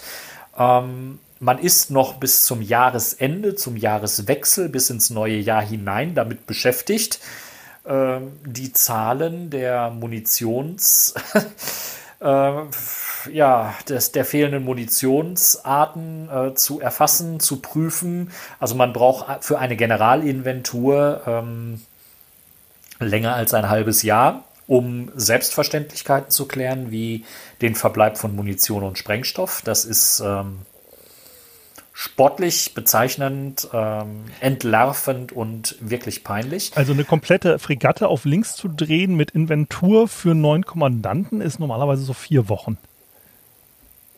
Ja, ähm, ich sehe da auch keinen Grund, warum man das nicht schneller äh, vonstatten gehen lassen kann und vor allen Dingen, warum es noch nicht öffentlich kommuniziert worden ist, dass man auch disziplinartätig wird. Obwohl, nee, ich muss äh, dir recht geben, es kann, muss länger dauern, weil die vier Wochen setzen voraus, dass jeder seine Papierführung vernünftig gemacht hat und dass es eine funktionierende Hierarchie gibt, der man vertraut, die man abchecken kann.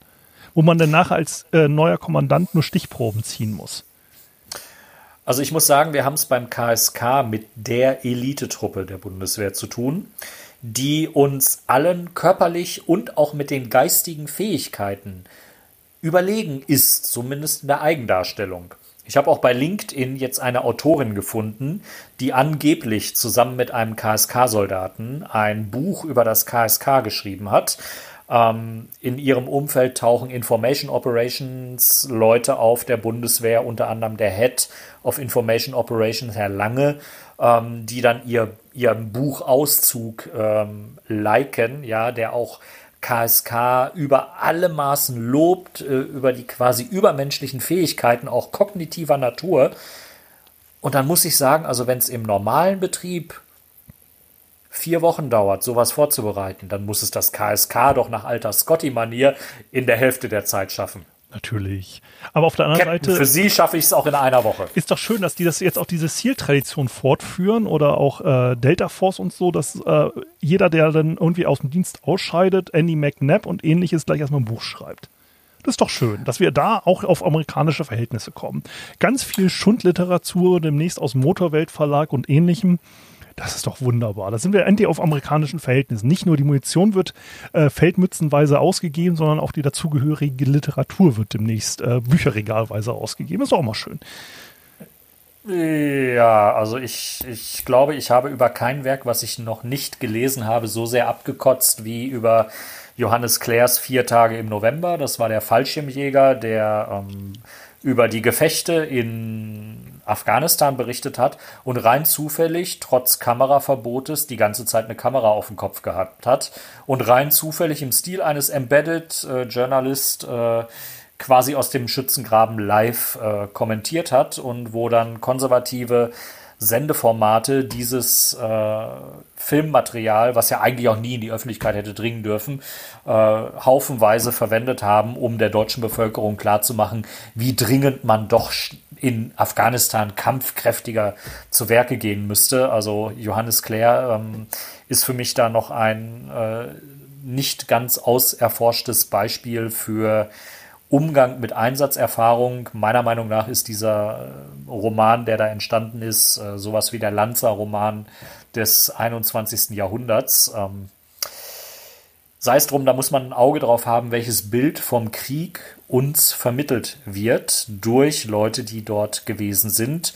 Und wenn es dazu führt, wie das in leider auch den Veteranenorganisationen der Fall ist, dass man eine Kultur etabliert, dass Veteranen grundsätzlich unpolitisch sind, den Auftrag nicht hinterfragen, die Politik nicht kritisieren außer in puncto auf wir haben zu wenig Ausrüstung und wir, und wir werden alle nicht traumatisiert und einsatzgeschädigt, wäre die Ausrüstung besser gewesen.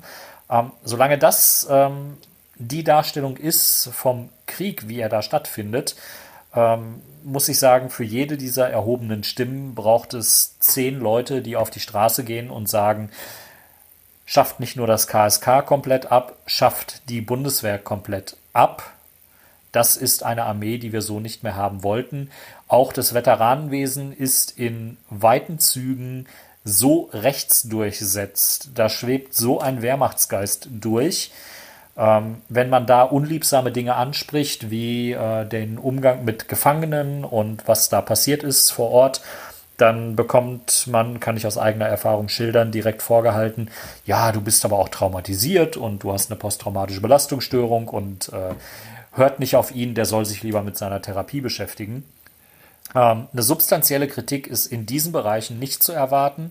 Sie ist auch in den Einsatz oder in den in Romanen und in der Öffentlichkeitsarbeit, das hat ja das Verteidigungsministerium auch angekündigt, dass es eine neue Öffentlichkeitsarbeit rund um das Kommando Spezialkräfte geben soll, ähm, wo mehr Einblicke gegeben wird, was das über was die Truppe überhaupt abverlangt und was es erfordert. Also ich sehe da sehr viel Podcast-Potenzial in den nächsten äh, Wochen, Monaten und Jahren, wenn versucht wird, ein positives Bild des KSK aufzuziehen, weil ich nicht daran glaube, dass äh, Frau Kramp-Karrenbauer das KSK in Gänze abschafft. Es wird ein Polishing geben, es wird eine äh, Informationskampagne geben, wo man aufwertet. Und um auf dieses KSK-Buch zurückzukommen, was sich da ankündigt mit den übermenschlichen Fähigkeiten. Ich habe bei LinkedIn dann drunter kommentiert, ähm, naja, wenn Menschen mit so übermenschlichen Fähigkeiten entgeht, dass sie von Rechtsradikalen umgeben sind und dass eine ganze Kompanie äh, eine Tendenz in Richtung Rechtsradikalismus entwickelt hat, dann sollten wir das KSK doch besser mal abschaffen. Ja, wunderbar. Also ich werde dich auf jeden Fall gerne mal wieder als Podcast-Gast äh, einladen.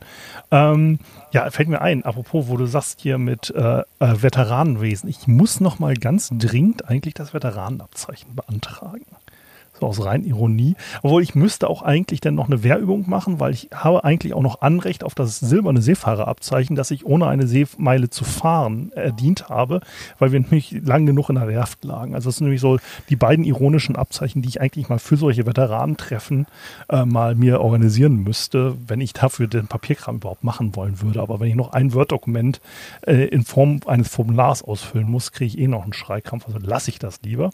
Nee, also Daniel, lieben, lieben, lieben Dank für diese coole Folge und ähm, ich glaube, wir machen da bei Gelegenheit nochmal eine Sache raus, aber äh, jetzt müssen wir beide, glaube ich, auch erstmal äh, den Frust von der Seele brüllen und das sollte man off the air machen. Also in diesem Sinne, ähm, wenn euch der Podcast gefallen hat, bewertet ihn gut äh, bei iTunes und ähnlichem. Wenn er euch nicht Teilt gefallen ihn. hat, äh, sendet ihn zu euren Feinden äh, und empfehlt ihn dort. Ähm, ansonsten bleibt gesund. Lieben Dank an äh, Daniel an dieser Stelle. Und ich, ich muss an der Stelle nochmal einschreiten. Also ich mache das Ganze hier wirklich frustfrei. Ähm, mich frustriert dieses Thema nicht. Es sind unschöne Erfahrungen, die ich gemacht habe und ich kann vor, auf Basis dieser Erfahrung jedem Menschen mit linker Gesinnung nur davon abraten, in die Bundeswehr zu gehen. Ähm, es ist das Lebensrisiko einfach nicht wert. Und äh, ich würde mir wünschen, äh, ja, dass trotzdem weiter kritisch über diese Einrichtung geredet wird und dass äh, von außen genug Kritik geübt wird, dass man sich genötigt fühlt, vielleicht an den Zuständen doch was zu ändern. Gut, und jetzt nach dem Nachwort sogar noch mal eine kurze Podcast-Empfehlung meiner Seite, wo du sagst, äh, linke Menschen, es gibt in Amerika zwei exzellente linke Podcasts nämlich einmal Away, uh, Hell Away to Die und Lines Led by Donkeys, die sich nämlich auch so ähnlich wie ich mit der Bunde, also dort mit den amerikanischen Streitkräften und ihren glorreichen Einsätzen beschäftigen. Auch jeweils Ex-Soldaten, die eher links sind, beziehungsweise in einem Fall sogar eine aktive Soldatin noch äh, die dort ihre Meinung kundtun und äh, Einsätze kommentieren, kann ich nur empfehlen. Also ähm, das mit dem Frust war auch ein wenig ironisch gemeint, aber manchmal fakt, äh, passt man sich nur an den Kopf, weil ganz ehrlich, Munition, dafür gibt es Barcodes. Ganz ehrlich, wenn ihr es euch einfach machen wollt, nehmt euch so einen scheiß Barcode-Reader, macht auf die Munitionscharge einen Barcode, Äh, ich verwalte hier meine Lego-Sets mit Barcodes, ich verwalte meine Bücher mit Barcodes. Einmal piep, piep, wie an der Kasse und gut ist. Himmel, Arsch und Wolkenbruch. Man kann auch mal ins 21. Jahrhundert und wenn es nur beim Papierkram ist, wenn das Schießen angeht. Ja. In diesem Sinne, ja, ich dann. wünsche alles Gute. Bis bald. Ciao, Tschüss. ciao. Tschüssi.